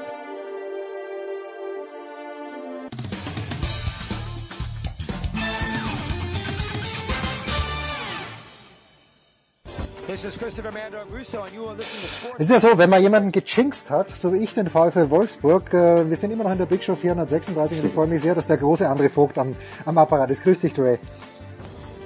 Mahlzeit. Also ich glaube echt, wir haben damals mit diesem Telefonat, mit dem sehr unglücklichen Telefonat mit Michael Born am Flughafen, wir haben da den VfL Wolfsburg wirklich in den Abgrund geschickt, aber ich erinnere mich dran, dass du gesagt hast, ja, hinten ist es in Ordnung, aber vorne ist halt gar nichts los oder kein Plan, gar nichts. Kein Torschuss in Freiburg jetzt am vergangenen Wochenende. Jetzt spielen sie zu Hause gegen den Tabellenführer. Ah, was sagst du? Wirst du, ah, erste Frage, wirst du im Wölfe-Radio mitkommentieren? Zweite Frage, wie geht's aus? Ja, also A kommentiere ich mit, äh, mit Holger Ballwand, alten, also alt ist er nicht, aber äh, schon ein paar Jahre her, dass er für den VfL gespielt hat. Äh, wir werden beide dann da äh, das noch kommentieren. Letztes Mal kommentiert haben zusammen war gegen, äh, weiß ich gar nicht, was war es, der Sieg war uns irgendwo in den Armen lagen. Von daher, das ist schon mal, schon mal ein gutes Zeichen. Ähm, mal gucken, heute Abend geht's ja noch gegen Saint-Etienne um nichts, wenn ja. ich jetzt nicht ganz falsch liege. Äh, aber immerhin gibt es jetzt mal noch mal ein Spiel zwischen der Brandrede von Oliver Glasner und dem, dem nächsten Einsatz in der Bundesliga und gegen Gladbach. Ja, das ist natürlich auch momentan wahrscheinlich das los, was das Schwerste ist. Danach wird es nicht richtig, nicht, nicht viel leichter. Dann kommt, äh, dann kommt Schalke nochmal vorbei. Und, und dann, dann geht's nach München, ja. Zu, dann geht's zu den Bayern, da habe ich auch nochmal ein Mikro. Äh, von daher, ja, sind wir gespannt. Das ist jetzt eine interessante Konstellation, diese, die, dieser Weckruf des Trainers öffentlich vor diesen letzten drei doch dann wirklich hammerharten Aufgaben. Also ich bin gespannt. Aber ich meine, an der Konstellation hat sich nichts geändert. Hinten ist alles immer gut. Auch in Freiburg äh, braucht es ja diesen Wunderfreistoß von, von Schmid. Ähm, aber vorne ist halt Bonjour Trieste, wie man so schön sagt. ja, nur bei euch. Jetzt, wir können gleich jetzt den großen Bogen spannen, aber wenn sich ein Coach hinstellt und öffentlich die Mannschaft kritisiert, äh, ich finde es immer auch komisch, wenn, äh, was damals noch der Sportskamerad Schwarz, wo die Mainzer in Leipzig so hoch verloren haben, ja, da stimmt in der, in der Einstellung nicht der Mannschaft, aber das ist doch die Aufgabe des Coaches. Da muss ich dann den Coach hinterfragen. Wird Oliver Glasner in Wolfsburg schon hinterfragt? Also ich meine, bei den Fans, ich glaube, die Fans äh, hinterfragen ja Wolfsburg traditionell den Trainer schon vor dem ersten Spiel. Ja, okay, also, gut, ja. Bei, bei Bruno Labbadia haben sie ja auch, äh, äh, ja, da war ja alles schon verloren, bevor er überhaupt kam, als er dann am Ende ging, war der Größte. Also, naja, da ist halt immer so, wahrscheinlich aber auch in jedem Standort ähnlich. Ich, also ich sag mal so, ich glaube, wenn du als Trainer diesen Schritt halt wählst, und das war für meine Begriffe sehr bewusst gewählt, dass Oliver Glasner das auf der Pressekonferenz da so kundgetan hat, ja. dann ist das, glaube ich, auch ein, ein Mittel, das du als Trainer natürlich hast, um irgendwie das Team ein bisschen aufzurütteln. Ist das das letzte Mittel vielleicht? Ja. Vielleicht das vorletzte? Äh, keine Ahnung. Auf jeden Fall ist es natürlich, glaube ich, auch Glasner ist ja einer, der, glaube ich, solche Sachen eher in-house regelt. Er hat ja auch gesagt, ich habe das schon, schon mehrfach angesprochen, ähm, aber irgendwie läuft es nicht. Was ich mich ein bisschen frage ist, ne, was er jetzt sagt, ja, die machen Dienst nach Vorschrift und es ist so eine Wohlfühlerblase, bla bla bla. Da sollte man eigentlich ja meinen, gut, hinten ist halt offen und die laufen nicht genug und es passt nicht, aber hinten ist halt immer noch dicht. Also nicht, dass ja. wir jetzt ja jede Woche drei Dinger kassieren, sondern das ist einfach hinten immer noch richtig, richtig gut. Nach vorne ist es halt nicht. Und da muss man sich natürlich fragen, also warum, also laufen die da nicht nach vorne äh, oder, oder, oder fehlt dann so ihnen das Pressing? Ist da die Intensität lascher geworden? Da bin ich, bin ich sehr gespannt. Wie gesagt, wie die Mannschaft jetzt auch reagiert, weil ich mal zuletzt in, in Frankfurt, da hat man ja durch das Pressing auch das 2 zu 0 dann gemacht. Ähm, von daher, ja, ist spannend, aber ich, ähm, ich hoffe, dass da keine Hysterie ausbricht, ähm, sondern dass man die, diese Hinrunde einfach einordnen kann mit dem relativ leichten Saisonstart und dann ja, jetzt dem, dem ganz, ganz schweren Ende, was immer da auch im Endeffekt bei rauskommt. Ich sage nur Köln acht Punkte, Paderborn acht Punkte. Beruhigen wir uns alle erstmal. Düsseldorf, glaube ich, elf Punkte oder zwölf. Ja gut, ich meine, das ist aber jetzt nicht der Anspruch. Ja, ich weiß schon. Ja, ja, ich weiß schon. Ab. ja, okay, ja, okay. Apropos öffentliches, öffentliche Kritik. Äh, Scott Brooks, wenn ich es richtig gesehen habe, hat äh, Moritz Wagner doch öffentlich ein kleines bisschen, nicht ein kleines bisschen, sondern rund gemacht. Hat gesagt, ich sag dem Jungen was in der Kabine und er macht's dann einfach nicht. Ist das gang und gäbe? Ist das auch so eine Art Weckruf für einen immer noch jungen Spieler bei den Wizards oder muss, muss sich der Wagner schon darauf einstellen, dass er bald im Bus irgendwo hinfährt, wo es nicht schön ist? Ja, ich sag mal so, äh, ist schon bemerkenswert gewesen, dass er ihn da jetzt ähm, so, so angezählt hat, öffentlich. Ähm, hat er gesagt, his head wasn't in the game, also er war jetzt mit dem Kopf nicht wirklich dabei. Ähm, Andererseits hatte ich ja mit, mit, ähm, äh, mit, mit Moritz am Samstag sehr lange telefonierten Podcast aufgenommen. Und äh, was er da gesagt hat, das fand ich irgendwie, irgendwie spannend, ähm, dass er meinte, er hat momentan hat unglaubliche Probleme zu schlafen. Ne? Also okay. als wir da gesprochen haben, da waren die ja, gerade okay. aus Miami und er sagt halt, wir da eben, ne, wo haben sie vorgespielt? Weiß ich nicht. Mit dem Auswärtsspiel, dann sind sie mal wegen Nacht, also glaube ich, nachts um zwei wieder in die nächste Stadt geflogen nach Miami. Dann sind die um drei da und, und dann meinte er, ich, ich kann da nicht schlafen, sondern meinte ich, ich weiß gar nicht, wie das die, die Älteren machen. Und er meinte, ich muss es echt rausfinden. Er hat es auch auf seiner Five geschrieben, dass er meinte, ja, also für mich momentan ist es echt, auch in dem Fall eine neue Erfahrung. Vergangenes Jahr hat er ja kaum gespielt. So. Und, und wenn er mal gespielt hat, dann war es vom nächsten Mal mehr, relativ egal, aber geschlafen hat nicht, weil er wieder nicht gespielt bei den Lakers, mhm. weil da alles auf drunter und drüber ging. Und ähm, er hat ja auch selber da relativ äh, einsichtig reagiert. Er hat gesagt, der Trainer äh, lag da nicht unbedingt falsch, hatte nicht die Energie, die ich normalerweise habe und die Energie zeichnet, zeichnet natürlich immer aus.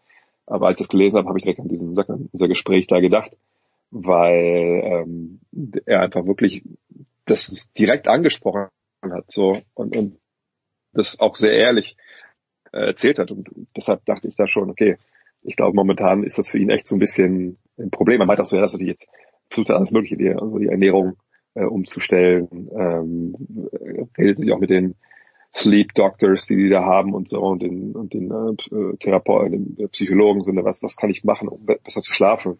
Ja. Das ist halt auch so eine Geschichte. Wenn man verspricht, dass immer junge Spieler in so einer Profiliga ankommen, dann geht es eben auch darum natürlich. Ne?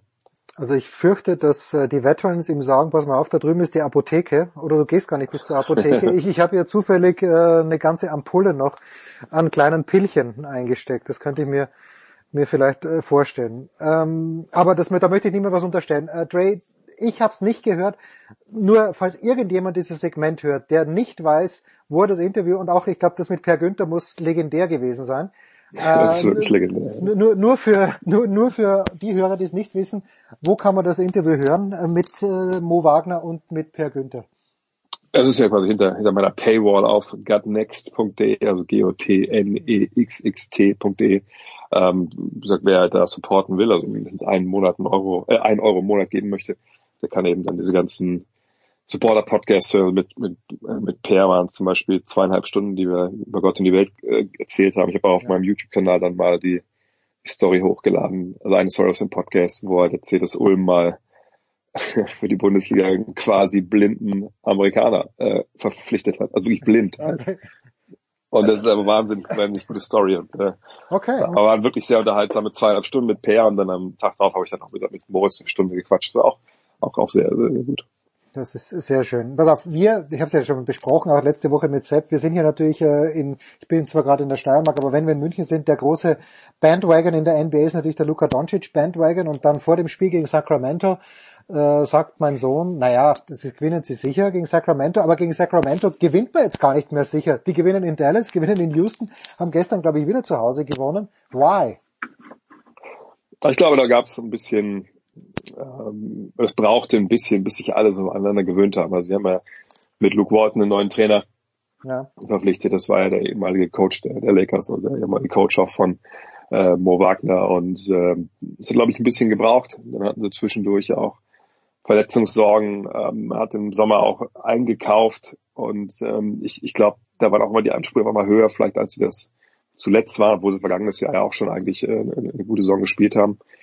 Und dann hat es ihm einfach ein bisschen gedauert. Ähm, und ich glaube, Walton musste auch ein bisschen klar werden, wie er da seine Spieler einsetzt und, und, und wie eben auch nicht. Und dann, wenn natürlich 0 und 5, war es glaube ich ja, äh, in die Saison reingehst, dann gehst du auch mit einer relativen Hypothek rein. Da bist du ja auch schon angezählt als Coach. Ähm, dazwischen hat es auch mal eine, eine drei Spiele Niederlagenserie.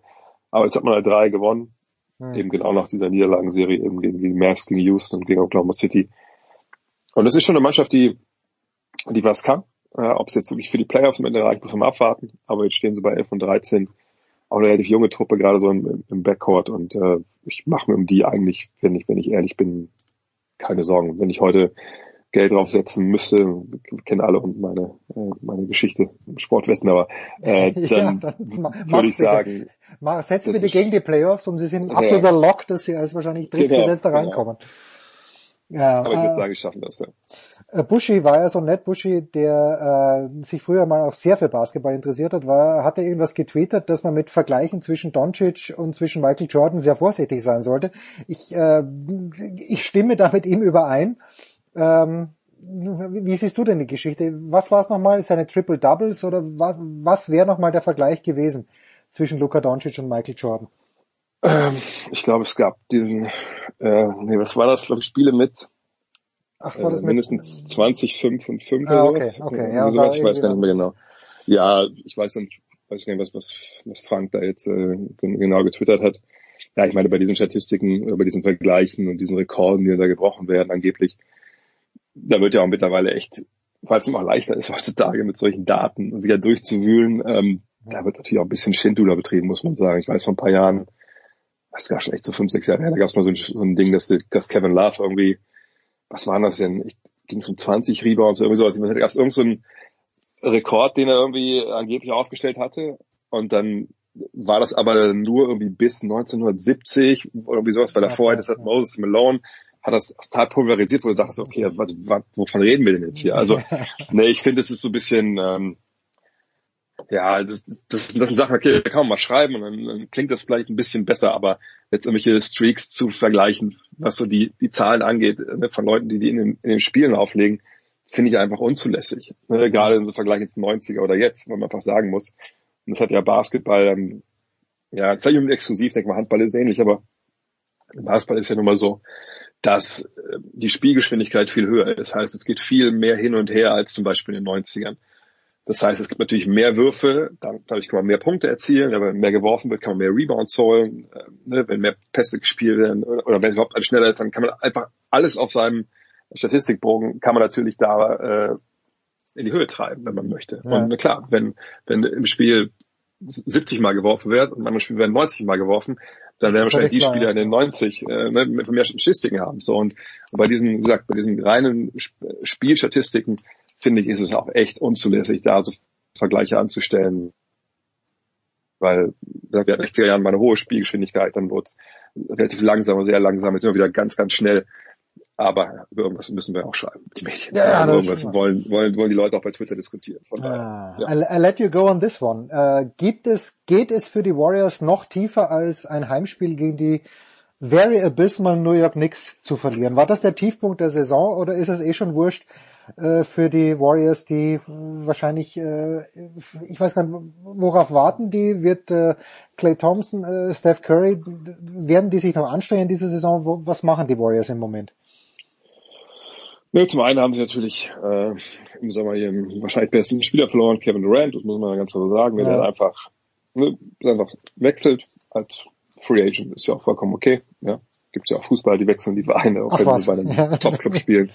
Und ähm, man dachte so ein bisschen, ja gut, äh, da wird es wahrscheinlich sogar schwer mit den Playoffs, weil auch ein André Godala äh, dann nicht mehr da war und ein, äh, John Livingston ist in Rente gegangen und so. Aber dann und dann war halt auch der Fakt da, dass Clay Thompson mit seinem Kreuzbandriss ja vielleicht die ganze Saison ver verpasst, ja, vielleicht okay. bis, bis Februar raus ist. Dann hat man natürlich D'Angelo Russell dazugeholt, ja, der jetzt zum ersten Mal All-Star wurde und dachte, okay, da haben die Stephen Curry und ihn.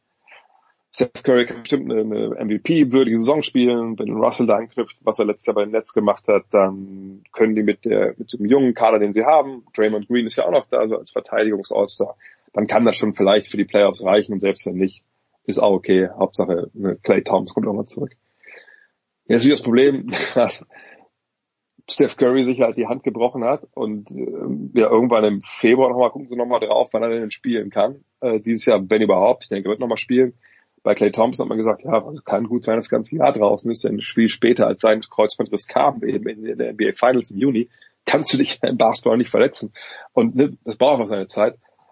D'Angelo Russell war zwischendurch auch raus. Naja, und dann hat man halt eine Mannschaft aufs Feld gestellt. Das war quasi ein G-League-Team. Also ja, eine, ja. Ne, die hätten wahrscheinlich in der Entwicklungsliga nicht unbedingt alles weggeknallt, was ihnen da vor die Flinte gekommen wäre.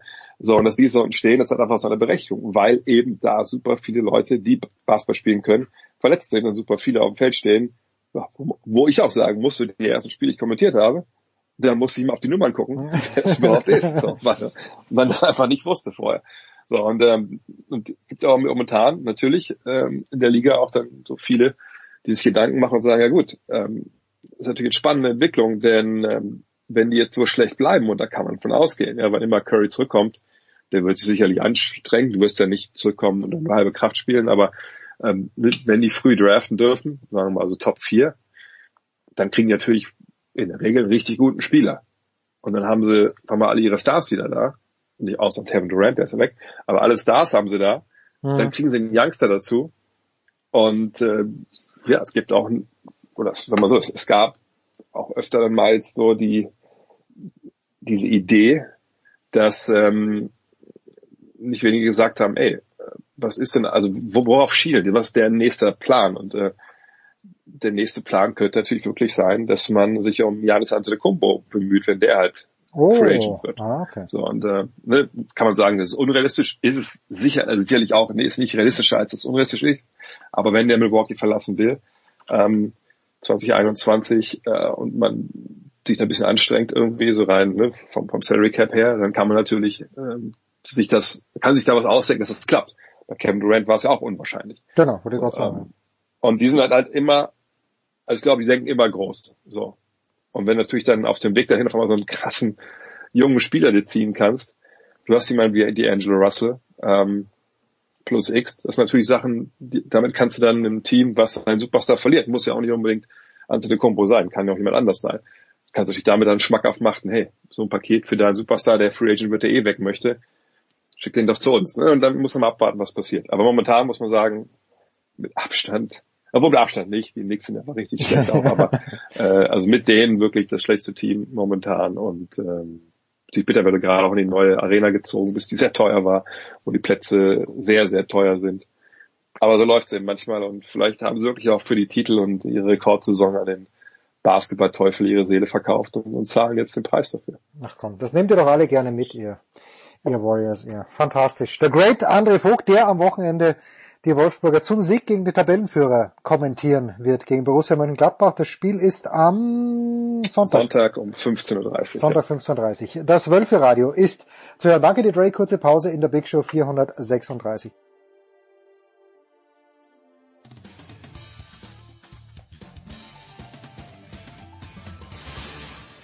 Hallo, hier ist Thorsten Lieberknecht und ihr hört Sportradio 360 und vor allen Dingen hört es immer. Es geht weiter in der Big Show 436 und in dieser Woche gibt's wieder Solo für The Voice, äh, der ansonsten aber natürlich gerne als Beifahrer oder natürlich auch als Fahrer durch die diversen Rallyes gegondelt ist und genau über die Rallyes werden wir heute sprechen. Grüß dich, Stefan Heinrich. Ich grüße dich. Ja, ja dann machen wir es zu zweit. Geht doch auch wunderbar. Wir die meisten Kollegen sind, glaube ich, schon im Vorgalopp und im Warm-up bei Glühwein und dergleichen in Richtung Weihnachten, wobei der ein oder andere auch in südlichen Gefilden ist, wie ich gehört habe. So hörte man. Wir hatten Eddie Milke angefragt, aber der Eddie ist natürlich völlig verdientermaßen im Urlaub. Er hat in Südafrika sein Camp aufgeschlagen. Also Eddie, ich weiß, du hörst uns. Äh, liebe Grüße. Ähm, wenn wir, bei Eddie hätten wir mehr über DTM gesprochen, aber lass uns trotzdem mit der Rallye anfangen. Wir sprechen über die Rallye Dakar, haben wir letzte Woche auch schon ein paar Takte verloren. Fernando Alonso wird am Start sein. Jetzt, Alonso ist Mhm. ein Mann, der mal die letzten Jahre in der Formel 1 ausgenommen. Da haben sie ihn wahrscheinlich mit Geld gezwungen. Aber Alonso setzt sich doch nur in ein Rennauto, wenn er eine realistische Chance hat, das Ding auch zu gewinnen. Wie sieht das denn bei der Dakar aus? Ähm, ich glaube, dass, ich, dass man das so, so nicht stehen lassen kann. Ich glaube, dass der tatsächlich auch noch, und es scheint ja ein Trend aktuell zu sein, so ein bisschen eingeläutet vor ein paar Jahren von dem Matthias Ekström, dem zweitfachen DTM-Champion, der ja immer wieder auch dann aus seinem Spezialgebiet raus ist und andere Dinge probiert hat. Das war in den 60er, 70er Jahren Usus, dass alle Formel-1-Fahrer auch Sportwagenrennen gefahren sind, teilweise Rallye Monte Carlo probiert hat. Im Zeit des Spezialistentum, also äh, in den letzten 20 Jahren, gab es das eigentlich nicht mehr. Jensen Button hat es dem äh, Alonso so ein bisschen nachgemacht in den letzten Monaten. Ähm, wir haben ihn ja bei der Baja 1000 auch äh, starten sehen, den Jensen Button.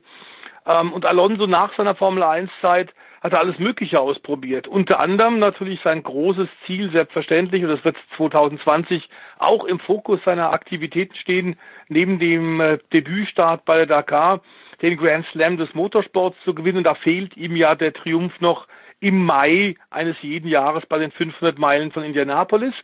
Ein einziger Fahrer hat das bisher geschafft, der große Sir Graham Hill, der hat es mal geschafft, tatsächlich in die 500 zu gewinnen, Le Mans die 24 Stunden und den großen Preis von Monaco der Formel 1.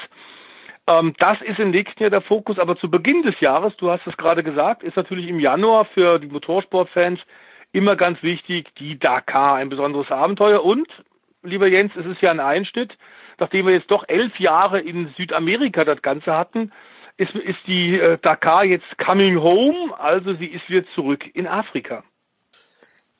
Wenn du es, aber bevor wir auf die Dakar kommen, wenn du es bewerten müsstest, sportlich am wertvollsten, am wertlosesten ist für mich mittlerweile Le Mans, so wie es gefahren wird, auch wenn es vielleicht am anstrengendsten ist von allem, aber was ist am sportlich wertvollsten? Sind es dann wirklich die Indy 500 von diesen drei, Monte Carlo, Le Mans und Indy? Weil ich denke mir, Le Mans, wenn es nur noch sechs Autos in der LMP1 gibt, dann ja, Mhm. es ist die Wahrscheinlichkeit bei 16 Prozent.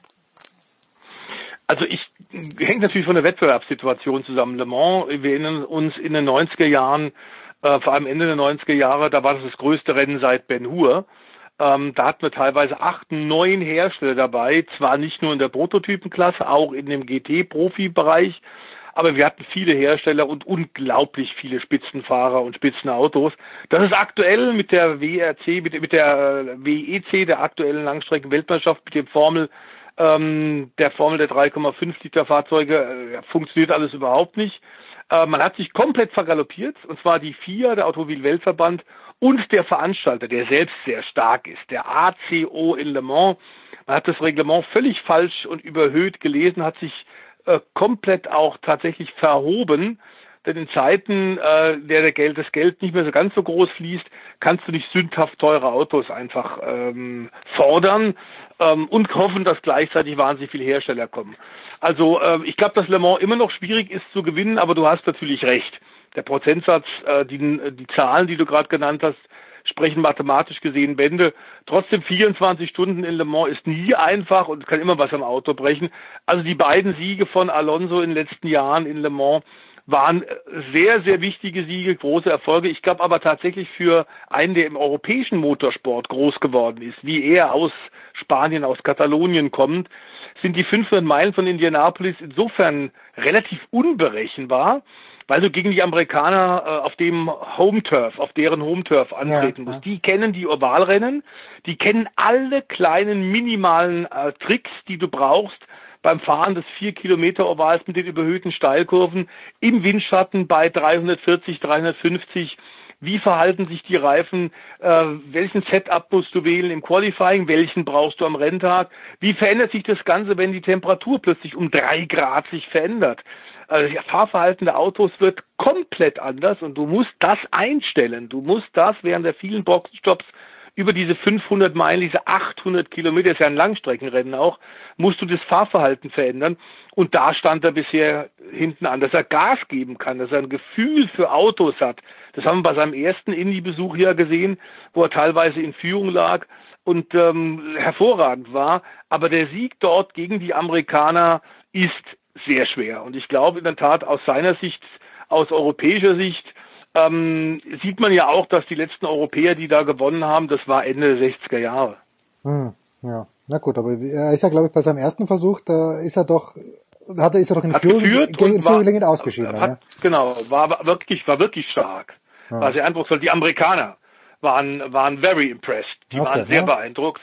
Aber du, dass er natürlich als zweifacher Weltmeister Rennauto fahren kann, steht außer Frage. Allerdings muss man sagen, du siehst, wie, wie die Amplituden der Formkurve auf so einem für Europäer doch relativ unbekannten Terrain sind. Im letzten Jahr hat er sich nicht qualifiziert ähm, als zweifacher Weltmeister. Das kann also auch passieren. Insofern ist das Ganze schwierige Aufgabe und ich bin sicher, wir werden aber hier bei Sportradio Anfang Mai dann nochmal genau den Fokus darauf richten. Er hat sich jetzt gründlich auf die Dakar vorbereitet. Diverse Rallyes ist er auch im Wettbewerb gefahren, also nicht nur Tests in den Dünen, sondern hat auch äh, drei, vier Tagesveranstaltungen äh, absolviert und hat da eine Menge gelernt, unter anderem das Auto mehrfach aufs Dach gelegt. ähm, also das heißt, er ist natürlich als Rundstreckentyp eigentlich immer zu forsch und zu schnell rangegangen. Es ist eine irre Balance, das wirklich auszutarieren.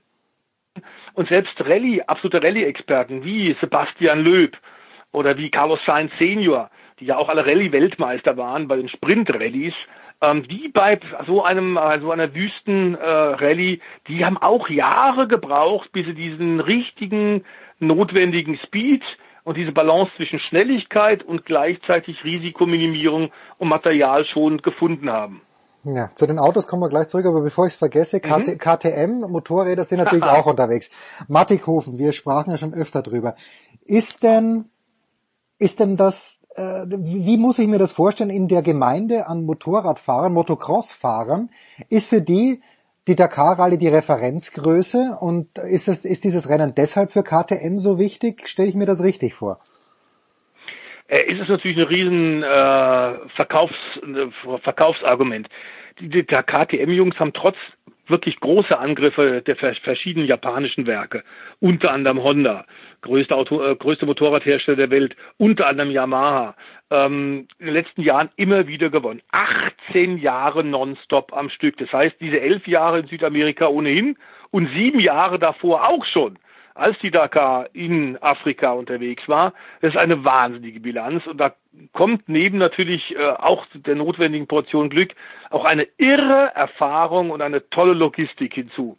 Denn das muss man immer wieder sagen, für Motocross-Fahrer ist es ganz sicherlich die ultimative Herausforderung. Überhaupt gar keine Frage. Für Enduro-Fahrer, für Motocrosser, für Trial-Spezialisten ist das im Grunde im Motorradbereich noch mehr als im, bei den Autos ähm, der schwierigste Wettbewerb der Welt.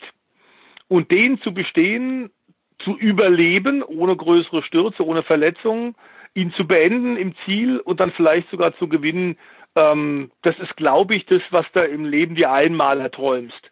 Und wenn du dann auf einer KTM sitzt, auf einer Werksmaschine, dann hast du sowieso alles richtig gemacht, denn ganz klar ist, dadurch, dass da jeder hin will, kann sich KTM natürlich vor Anfragen, vor Spitzenfahrern überhaupt ja, nicht retten. Ja. Jeder will eine Werks-KTM da fahren, weil dann ist gleichzeitig deine Chancen sehr groß, tatsächlich die Dakar, diese Legende, diesen Klassiker für dich zu entscheiden. Wir haben mit Matthias Walkner im Übrigen auch einen Österreicher, der auf einer österreichischen Maschine die Dakar ja schon gewonnen hat und letzten Jahren auch unglaublich konstant war. Letzten drei Jahren einen zweiten Platz, einen Sieg und einen dritten Platz, und das obwohl er verletzungsbedingt teilweise viele Monate aussetzen musste. Ähm, er weiß jetzt äh, nach hervorragenden letzten Test, dass KTM alle Chancen hat auf einen Rekordsieg, aber dass die Gegner wieder ordentlich aufgerüstet haben und da allen voran selbstverständlich die bisher so bitterlich geschlagenen Japaner. Ja. Äh, du hast das letzte Mal schon angesprochen. Die Peter Hansels oder Peter Hansels, wie auch immer. Ja, genau. Äh, als, als Ehepaar das erste Mal unterwegs, aber mit klarer Rollenverteilung. Davon gehe ich aus. Äh, ja, wobei natürlich man muss sagen, dass ähm, die Andrea äh, Meyer früher, jetzt jetzt also Peter Hansel, seit Jahren verheiratet mit Mr. Dakar, mit seinen 13 Dakar-Siegen natürlich ganz klar ähm, der Mann, um den sich alles dreht. Er hat auf Motorrad sechsmal gewonnen, hat den, den verschiedensten Autos die Dakar gewonnen und er wird ganz sicherlich auch diesmal einer der ganz, ganz großen Favoriten sein. Und zwar ziemlich egal, wer neben ihm im Co-Pilotensitz sitzt. Diesmal also ist es die Andrea und das Kuriose ist, die ist selbst eine hervorragende A-Motorrad-Dakar-Fahrerin gewesen, äh, ist da mal Sechste, mal Fünfte geworden zwischen den Männern und das musste als kleine äh, Allgäuerin tatsächlich erstmal schaffen. Die ist unglaublich zäh, ist technisch sehr versiert und war da quasi im Motorradbereich, ist so ein bisschen der Route gefolgt von Jutta Kleinschmidt. Ja. Die einzige Frau, die ja bisher jemals die Dakar hat äh, gewinnen können im Auto. Aber auch Jutta hat angefangen mit einer privat aufgebauten äh, Enduro in ihrem Wohnhaus, in ihrer Wohnung in, in einem Hochhaus in München, hat das Ding zusammengebaut und hat dann gemerkt, oh scheiße, ich krieg's gar nicht runter. Ähm, weil als es oben in der Küche zusammengebaut hat, ähm, war das plötzlich so groß und ausladend, dass es in Aufzug nicht bekam. Und dann mussten sie aus dem 13. Stock das Ding runterwuchten sie und ein paar Freunde durchs Treppenhaus. Da haben sie einige merkwürdige Gesichter gesehen. Das war ihr erster Start bei der Dakar mit diesem selbst aufgebauten Motorrad und sie hat gleich das Ziel gesehen.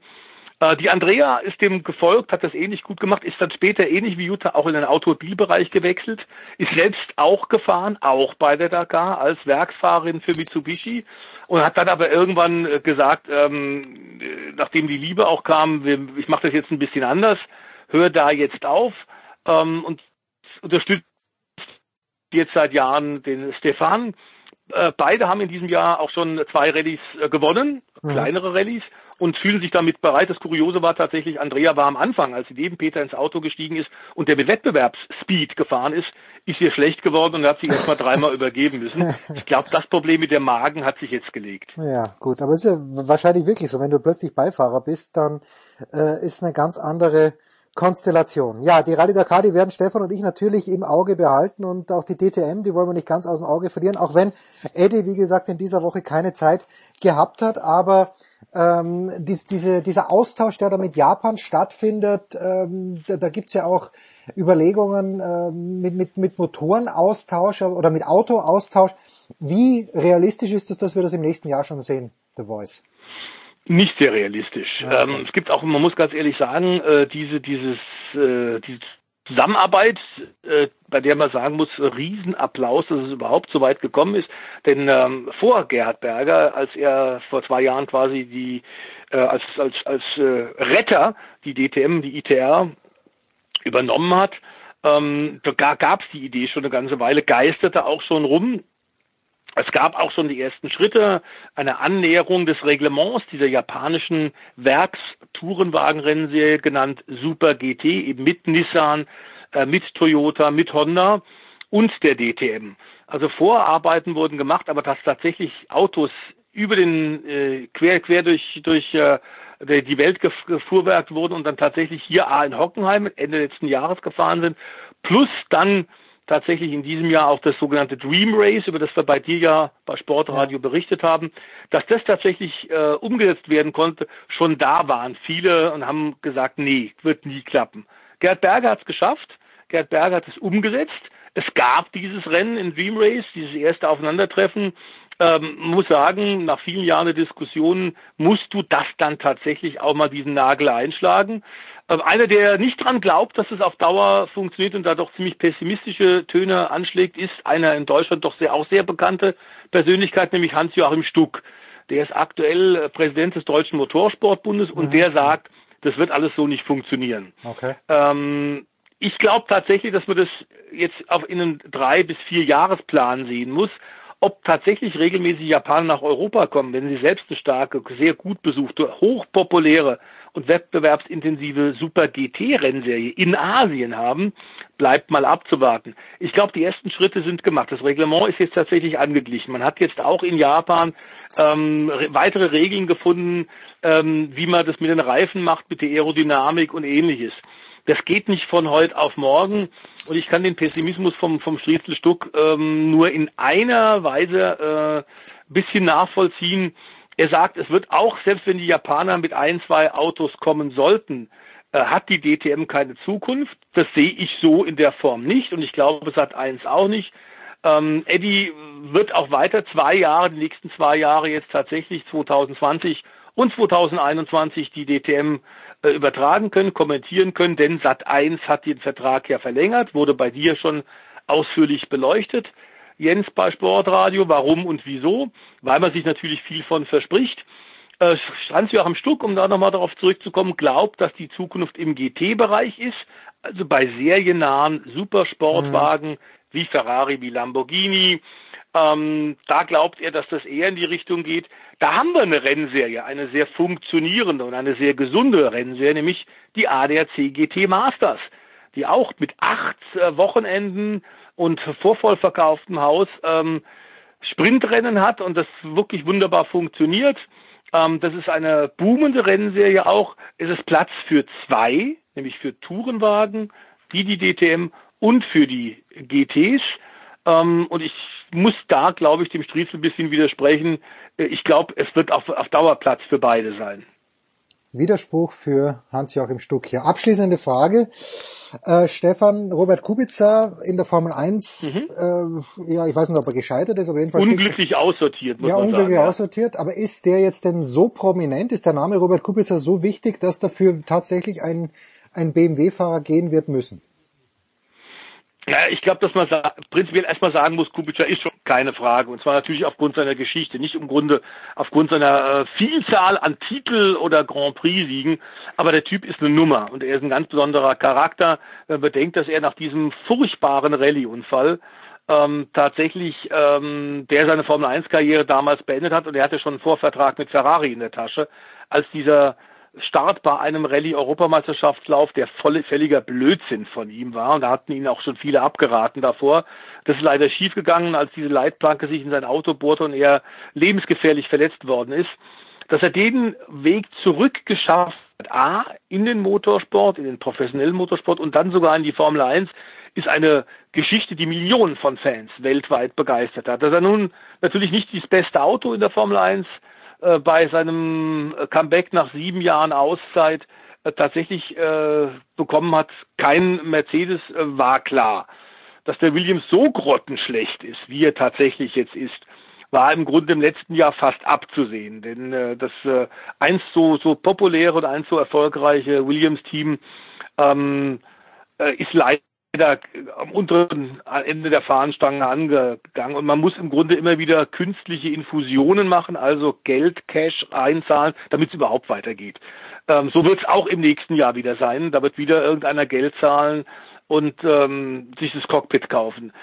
Kubica hat von sich aus selbst dann relativ früh in Monza entschieden, das hat so überhaupt keinen Sinn, das funktioniert so nicht. Ich lasse sausen. Ich entscheide jetzt bei Williams nicht weiterzumachen er hat äh, von einer äh, polnischen Mineralölkette, einer Tankstellenkette, relativ viel Geld. Insofern hätte der vielleicht nochmal auch 2020 äh, im Williams sitzen können, aber es macht keinen Sinn, hinterher zu gucken. Und da will er dann doch lieber ähm, ein Auto bekommen in einer Serie, bei der er dann ähm, deutlich wettbewerbsfähiger sein kann und vielleicht gute Ergebnisse rausfahren kann.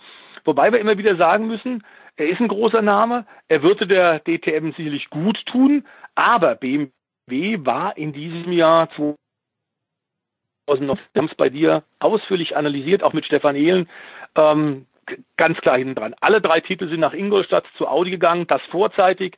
Ähm, nur Marco Wittmann war der einzige der BMW-Fahrer, der vorne mitfahren konnte. Das lag auch am Auto, das sehr schwierig abzustimmen war, aber nicht nur. Bei BMW wird momentan kein Stein auf dem anderen gelassen. Die müssen komplett sich neu sortieren.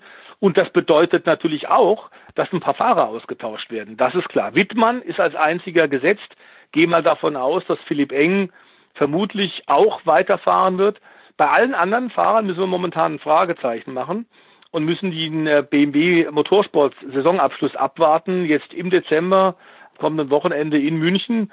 Ähm, dann werden sie vermutlich die Fahrernamen nennen. Äh, Robert Kubica wird, wie alle, die aus der Formel 1 kommen, das galt ja für einen Mika Häkkinen, für einen Ralf Schumacher, für alle, die gekommen sind, auch für einen Timo Glock, der noch in der DTM ist, die brauchen Zeit. Denn die DTM-Autos sind ganz anders zu fahren als die äh, Formel 1-Autos. Äh, Mika Häkkinen hat zwei, drei, vier Jahre gebraucht, um konstant vorne zu sein. Das galt für die anderen auch. Und insofern können wir 2020 dann von Kubica sicherlich nicht gleich einen Sieg, einen DTM-Sieg erwarten. Aber er wird weltweit ganz sicherlich die Werbetrommel rühren für äh, die DTM. Und ob dann 2021 vielleicht Nico Hülkenberg auch kommt, was oh, man sich ja. vorstellen könnte, ähm, das wäre natürlich aus deutscher Sicht dann auch wieder ein, ein Riesenhammer. Also die DTM ist immer noch auf einem sehr hohen Niveau, dass selbst Formel 1-Fahrer oder Ex-Formel 1-Fahrer die als ein mögliches, ein mögliches Betätigungsfeld sehr attraktiv finden.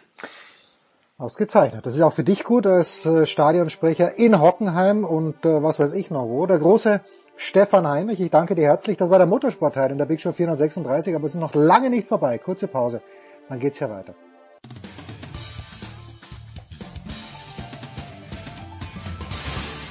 Oui, bonjour, c'est Henri Lecomte. Vous, vous écoutez la radio 360.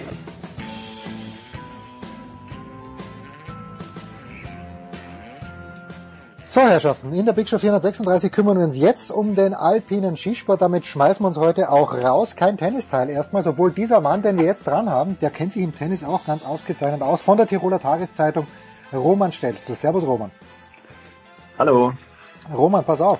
Ich habe gerade gehört, oder ich habe vor kurzem erfahren, dass die Österreicher gegen Uruguay in ehemaligen hm. Unterbremstetten, jetzt nur noch Bremstetten, ihr Davis Cup Spiel austragen müssen. Bist du, du bist glaube ich deutlich zu jung, dass du dich damals an das erinnern kannst. 1994 muss es gewesen sein, ah, gegen Stich. Ich wollte gerade sagen, ja, ich, ich wollte gerade sagen, jetzt muss ich, wie war das? Deutschland? Ja, das war, das war Deutschland, ja. 3 zu 2, schon, oder? Für Deu noch richtig. Genau, für Deutschland 3 zu 2. Für Deutschland, ja, genau, ja. Becker, Becker und Stich, oder? Nein, nein, nein, nein. Äh, es war, äh, wer war der zweite Einzelspieler? Was, nee, was noch, ne, der Westphal war es nicht. Es war ähm, Jan Kevin, äh, Kevin Göllner war's. Äh, und der Göllner, okay, okay. der Göllner hat das entscheidende Einzel dann gegen den Skoff gewonnen, nachdem der Muster davor gegen den Stich gewonnen hat. Das habe ich alles noch am Fernseher verfolgt, aber alles ja, ich nicht einmal. Im Gedächtnis gestrichen, ich nicht einmal am Fernseher, aber zu der Zeit war ich gerade in den USA. Und das ist ein gutes Stichwort, denn in den USA, äh, ich habe natürlich gewusst, dass der Christoffersen den Riesentorlauf gewinnen wird, weil bei Tommy Ford die Nerven nicht halten, dachte ich. Aber was passiert? bei Tommy Ford halten die Nerven. Äh, warum eigentlich? Ich habe den überhaupt nicht am Zettel gehabt. Ich wusste gar nicht, dass der in der, in der Weltrangliste so weit vorne ist. Ähm, hast du damit gerechnet oder war das für dich ein aufgelegter Christoffersen-Sieg nach dem ersten Durchgang in Beaver Creek? Ich stimme dir zu, ich hätte mir auch gedacht, dass der Christophersen macht im zweiten, aber dass er Tommy Ford das noch mit acht Zehntel runterbringt, äh, ist, ist schon mal zweimal starke Laufzeit. Also ist schon sehr, man, äh, Laufbestzeit im ersten natürlich, man ist schon sehr, sehr stark. Also wüsste nicht, also hätte er auch nicht auf dem Radar gehabt, vor allem, dass der mit 30 jetzt noch so, so einen Sprung macht und seinen ersten Weltcup-Sieg holt, ist natürlich schon sehr beeindruckend, muss man auch sagen. Wo, wo genau, also auf dem Radar hatte den wahrscheinlich wohl keiner. Jetzt meine, er ist ein, solider, ein solider äh, Top-10-Fahrer gewesen.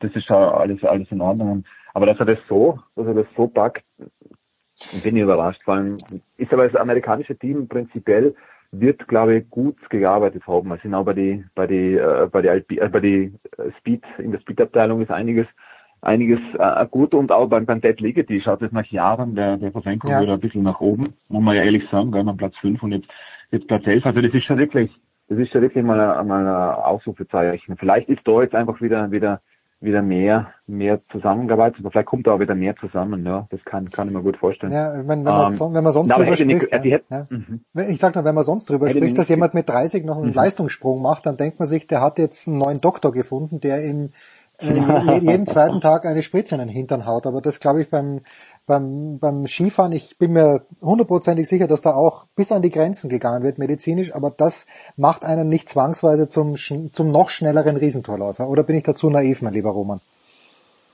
Du meinst ja mit Doping? Puh. Ja. Du in einer, ich meine, es ist ja eine Kraftsportart, gell? Man muss immer unterscheiden zwischen Ausdauer und Kraftsportarten bei Kraftsportarten prinzipiell wahrscheinlich mal schwierig zu sagen. Gell? Also ich, ich hätte es auch noch nie was, noch nie was davon gehört. Meine, meine Geschichten gibt's wenig. Äh, Ausreißer hat es gegeben an Alan Dexter, das war natürlich mit dem Nachfußball aber sehen. Ansonsten passiert da ja recht wenig. Ich meine, es ist, im Fußball passiert natürlich auch, prinzipiell recht wenig. Aber ganz schwieriges Thema, weil man, wir haben ja da als Journalisten ganz wenig Einblick in die, in die Materie, was da wirklich passiert schlussendlich auch.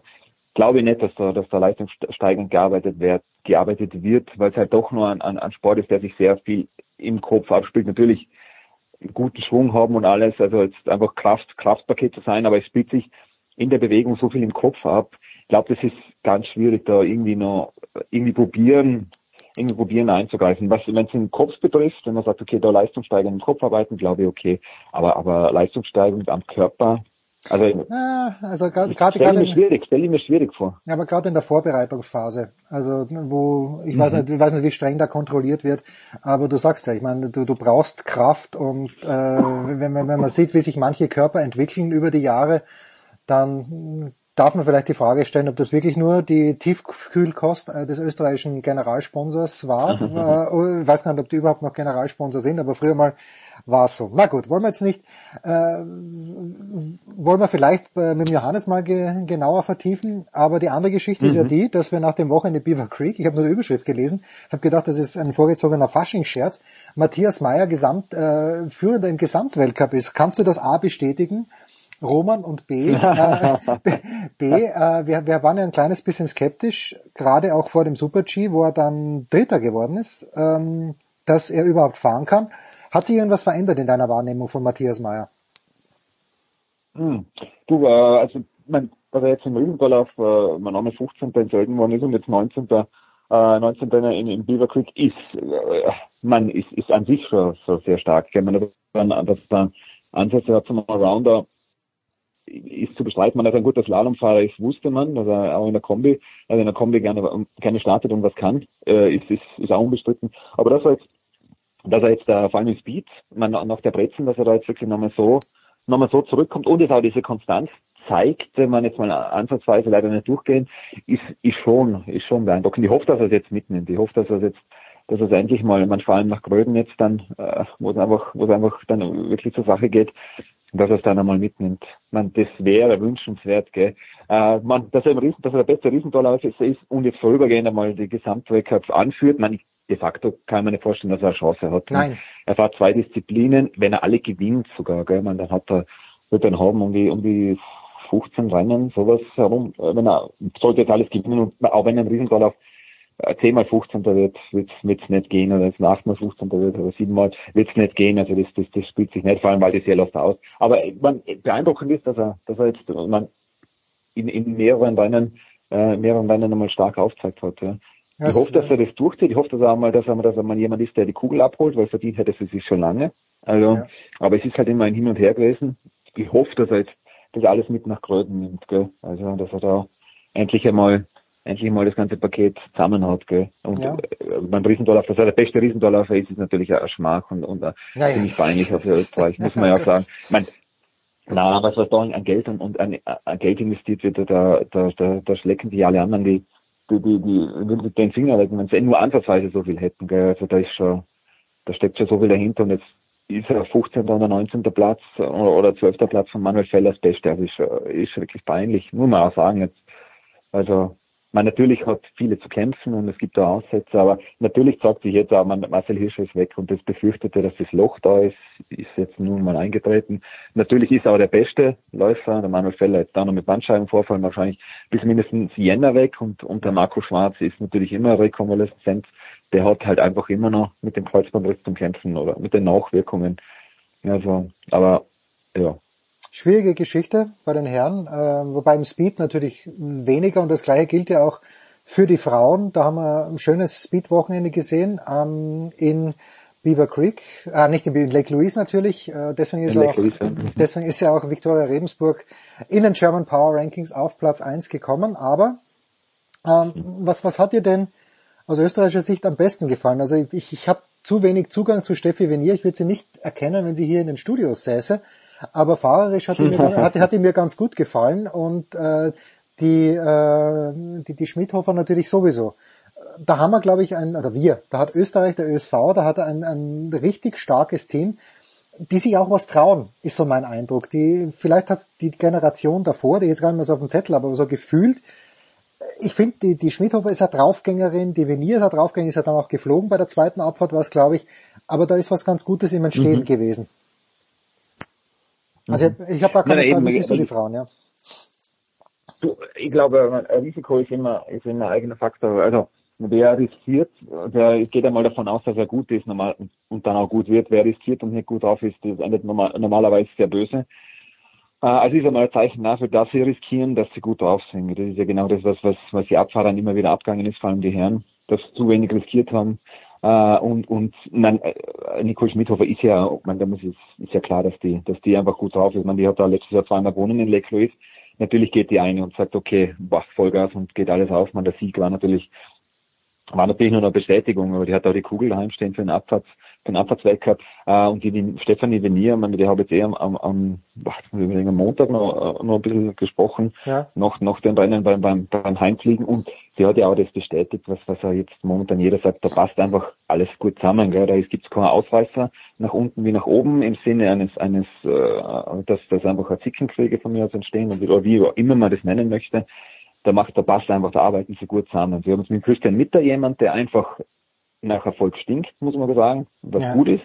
Weil an einer, an einer Spitze, der einfach einfach ein Gesicht ist und einfach dem auch gerne zuhört, wo man sagt, okay, man, der hat die Norweger zu wirklich zu einer zur stärksten Nation geführt, jetzt unter Anführungszeichen, natürlich nicht zur stärksten Nationen gehabt, aber was mal die Siege angeht, bei den Herren, äh, und da, das ist jemand, dem man zuhört einfach, gell, und dem man sagt, okay, wow, wenn der was sagt, das ist einfach der, der Morini oder der Klopp-Effekt, wie immer das man nennen mag, dem hört man einfach gerne mal zu und der führt das auch, führt das natürlich auch gut und, und, und ist auch trainermäßig einiges passiert. Also da ist so einfach die Chemie passt einfach momentan und die, die pushen sich gegenseitig. Ich meine, wenn es halt einmal nicht läuft, fährt er Miriam Buchner auf, auf, äh, auf Platz 5 äh, und, ja. und, und Tamara Tippler fährt rein. Also es gibt da, gibt da jemanden. Also wir sind sehr erfolgsverwöhnt, aber, aber es, das, das passt da alles. Also das, das stimmt da alles zusammen. Das ist auch, bei den Herren noch nicht so ganz, aber ist, man, solange wir gute Fahrer haben, was, was im Falle Marcel Hirscher natürlich immer so war, falls wir, wenn wir gute Läufer haben, die vorne einfahren, wo man einfach sieht, dass, dass äh, da ist jemand, wir haben einen ersten und einen dritten von mir aus, dann ist das in, dann ist es in der Öffentlichkeit äh, wirksam, öffentlich wirksam, das, das geht dann. Aber sobald es dann mehr nach, wenn, wenn einmal zwei auslassen, dann wird schon schwach. Das ist bei den Damen momentan nicht gegeben im, im Speed, weil auch wenn ihr den jetzt einmal äh, wie in der zweiten Abfahrt da eben, äh, da eben rausfliegt ähm, und ins Netz knallt, oder zum Glück nicht ins Netz, in die Plane knallt, äh, dann, dann kommt jemand anders. In dem Fall war es halt Nico Schmidhofer, man sagt es anders, aber es ist jemand da, der ist einfach momentan. Habe ich immer Schmidbauer gesagt jetzt? Ja, Schmidhofer. Auch, man muss ja auch sagen, Nein, Schmidhofer, nein, nein, nein, Schmidhofer. Ja, aber ich habe, glaube ich, Schmidbauer gesagt. Ich habe hab ich Schmidhofer, Gott, nein, nein, zum, Glück, zum Glück, zum Glück, ja. Boah, boah zum Glück, du. Nein, nein, hätte Nein, aber da ist auch der Pass, also da, da, da passt dann alles. Aber die, auch im, im, im, im Technischen, dass die Katharina Truppe da auf, auf Rang 3 fahrt, ist einmal, das ist schon in Ordnung.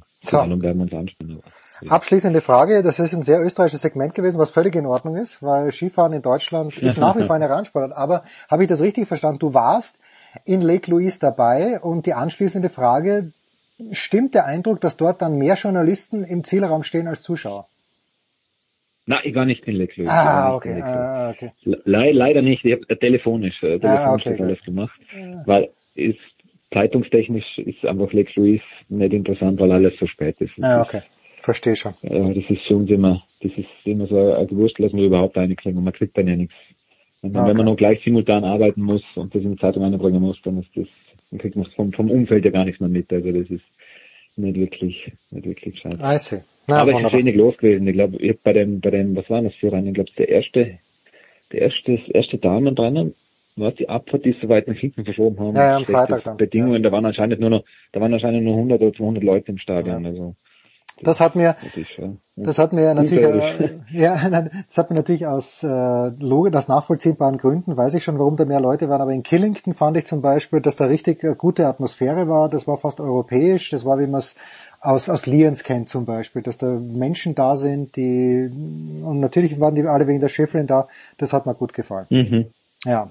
Roman Stetzel, der, da, haben wir schon letztes Mal gesprochen. Ah, bitte, bitte. Ja. nein, nein, Roman Stetzel, das sag mal was, ansonsten Nein, nein. schmeiße ich dich jetzt raus und mach die Big Show. Ja, alles, alles, alles gesagt, alles Ja, gesagt, gesagt. alles gesagt. Also, dann machen wir die Big Show 436 zu. Kein Tennisteil in dieser Woche. Nächste Woche versuchen wir uns wieder am Tennis, denn der ATP Cup kommt näher. Roman, ich danke dir herzlich. Ich danke allen anderen, die dabei waren. Das war's, die Big Show 436 auf Sportradio 360.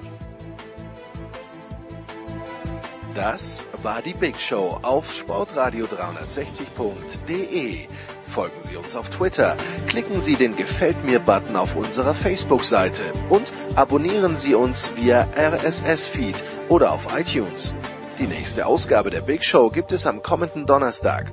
Bis dahin sollten Sie die Zeit nutzen und die weiteren Angebote auf Sportradio 360.de wahrnehmen. Play Ball! Da ist gar nichts toll.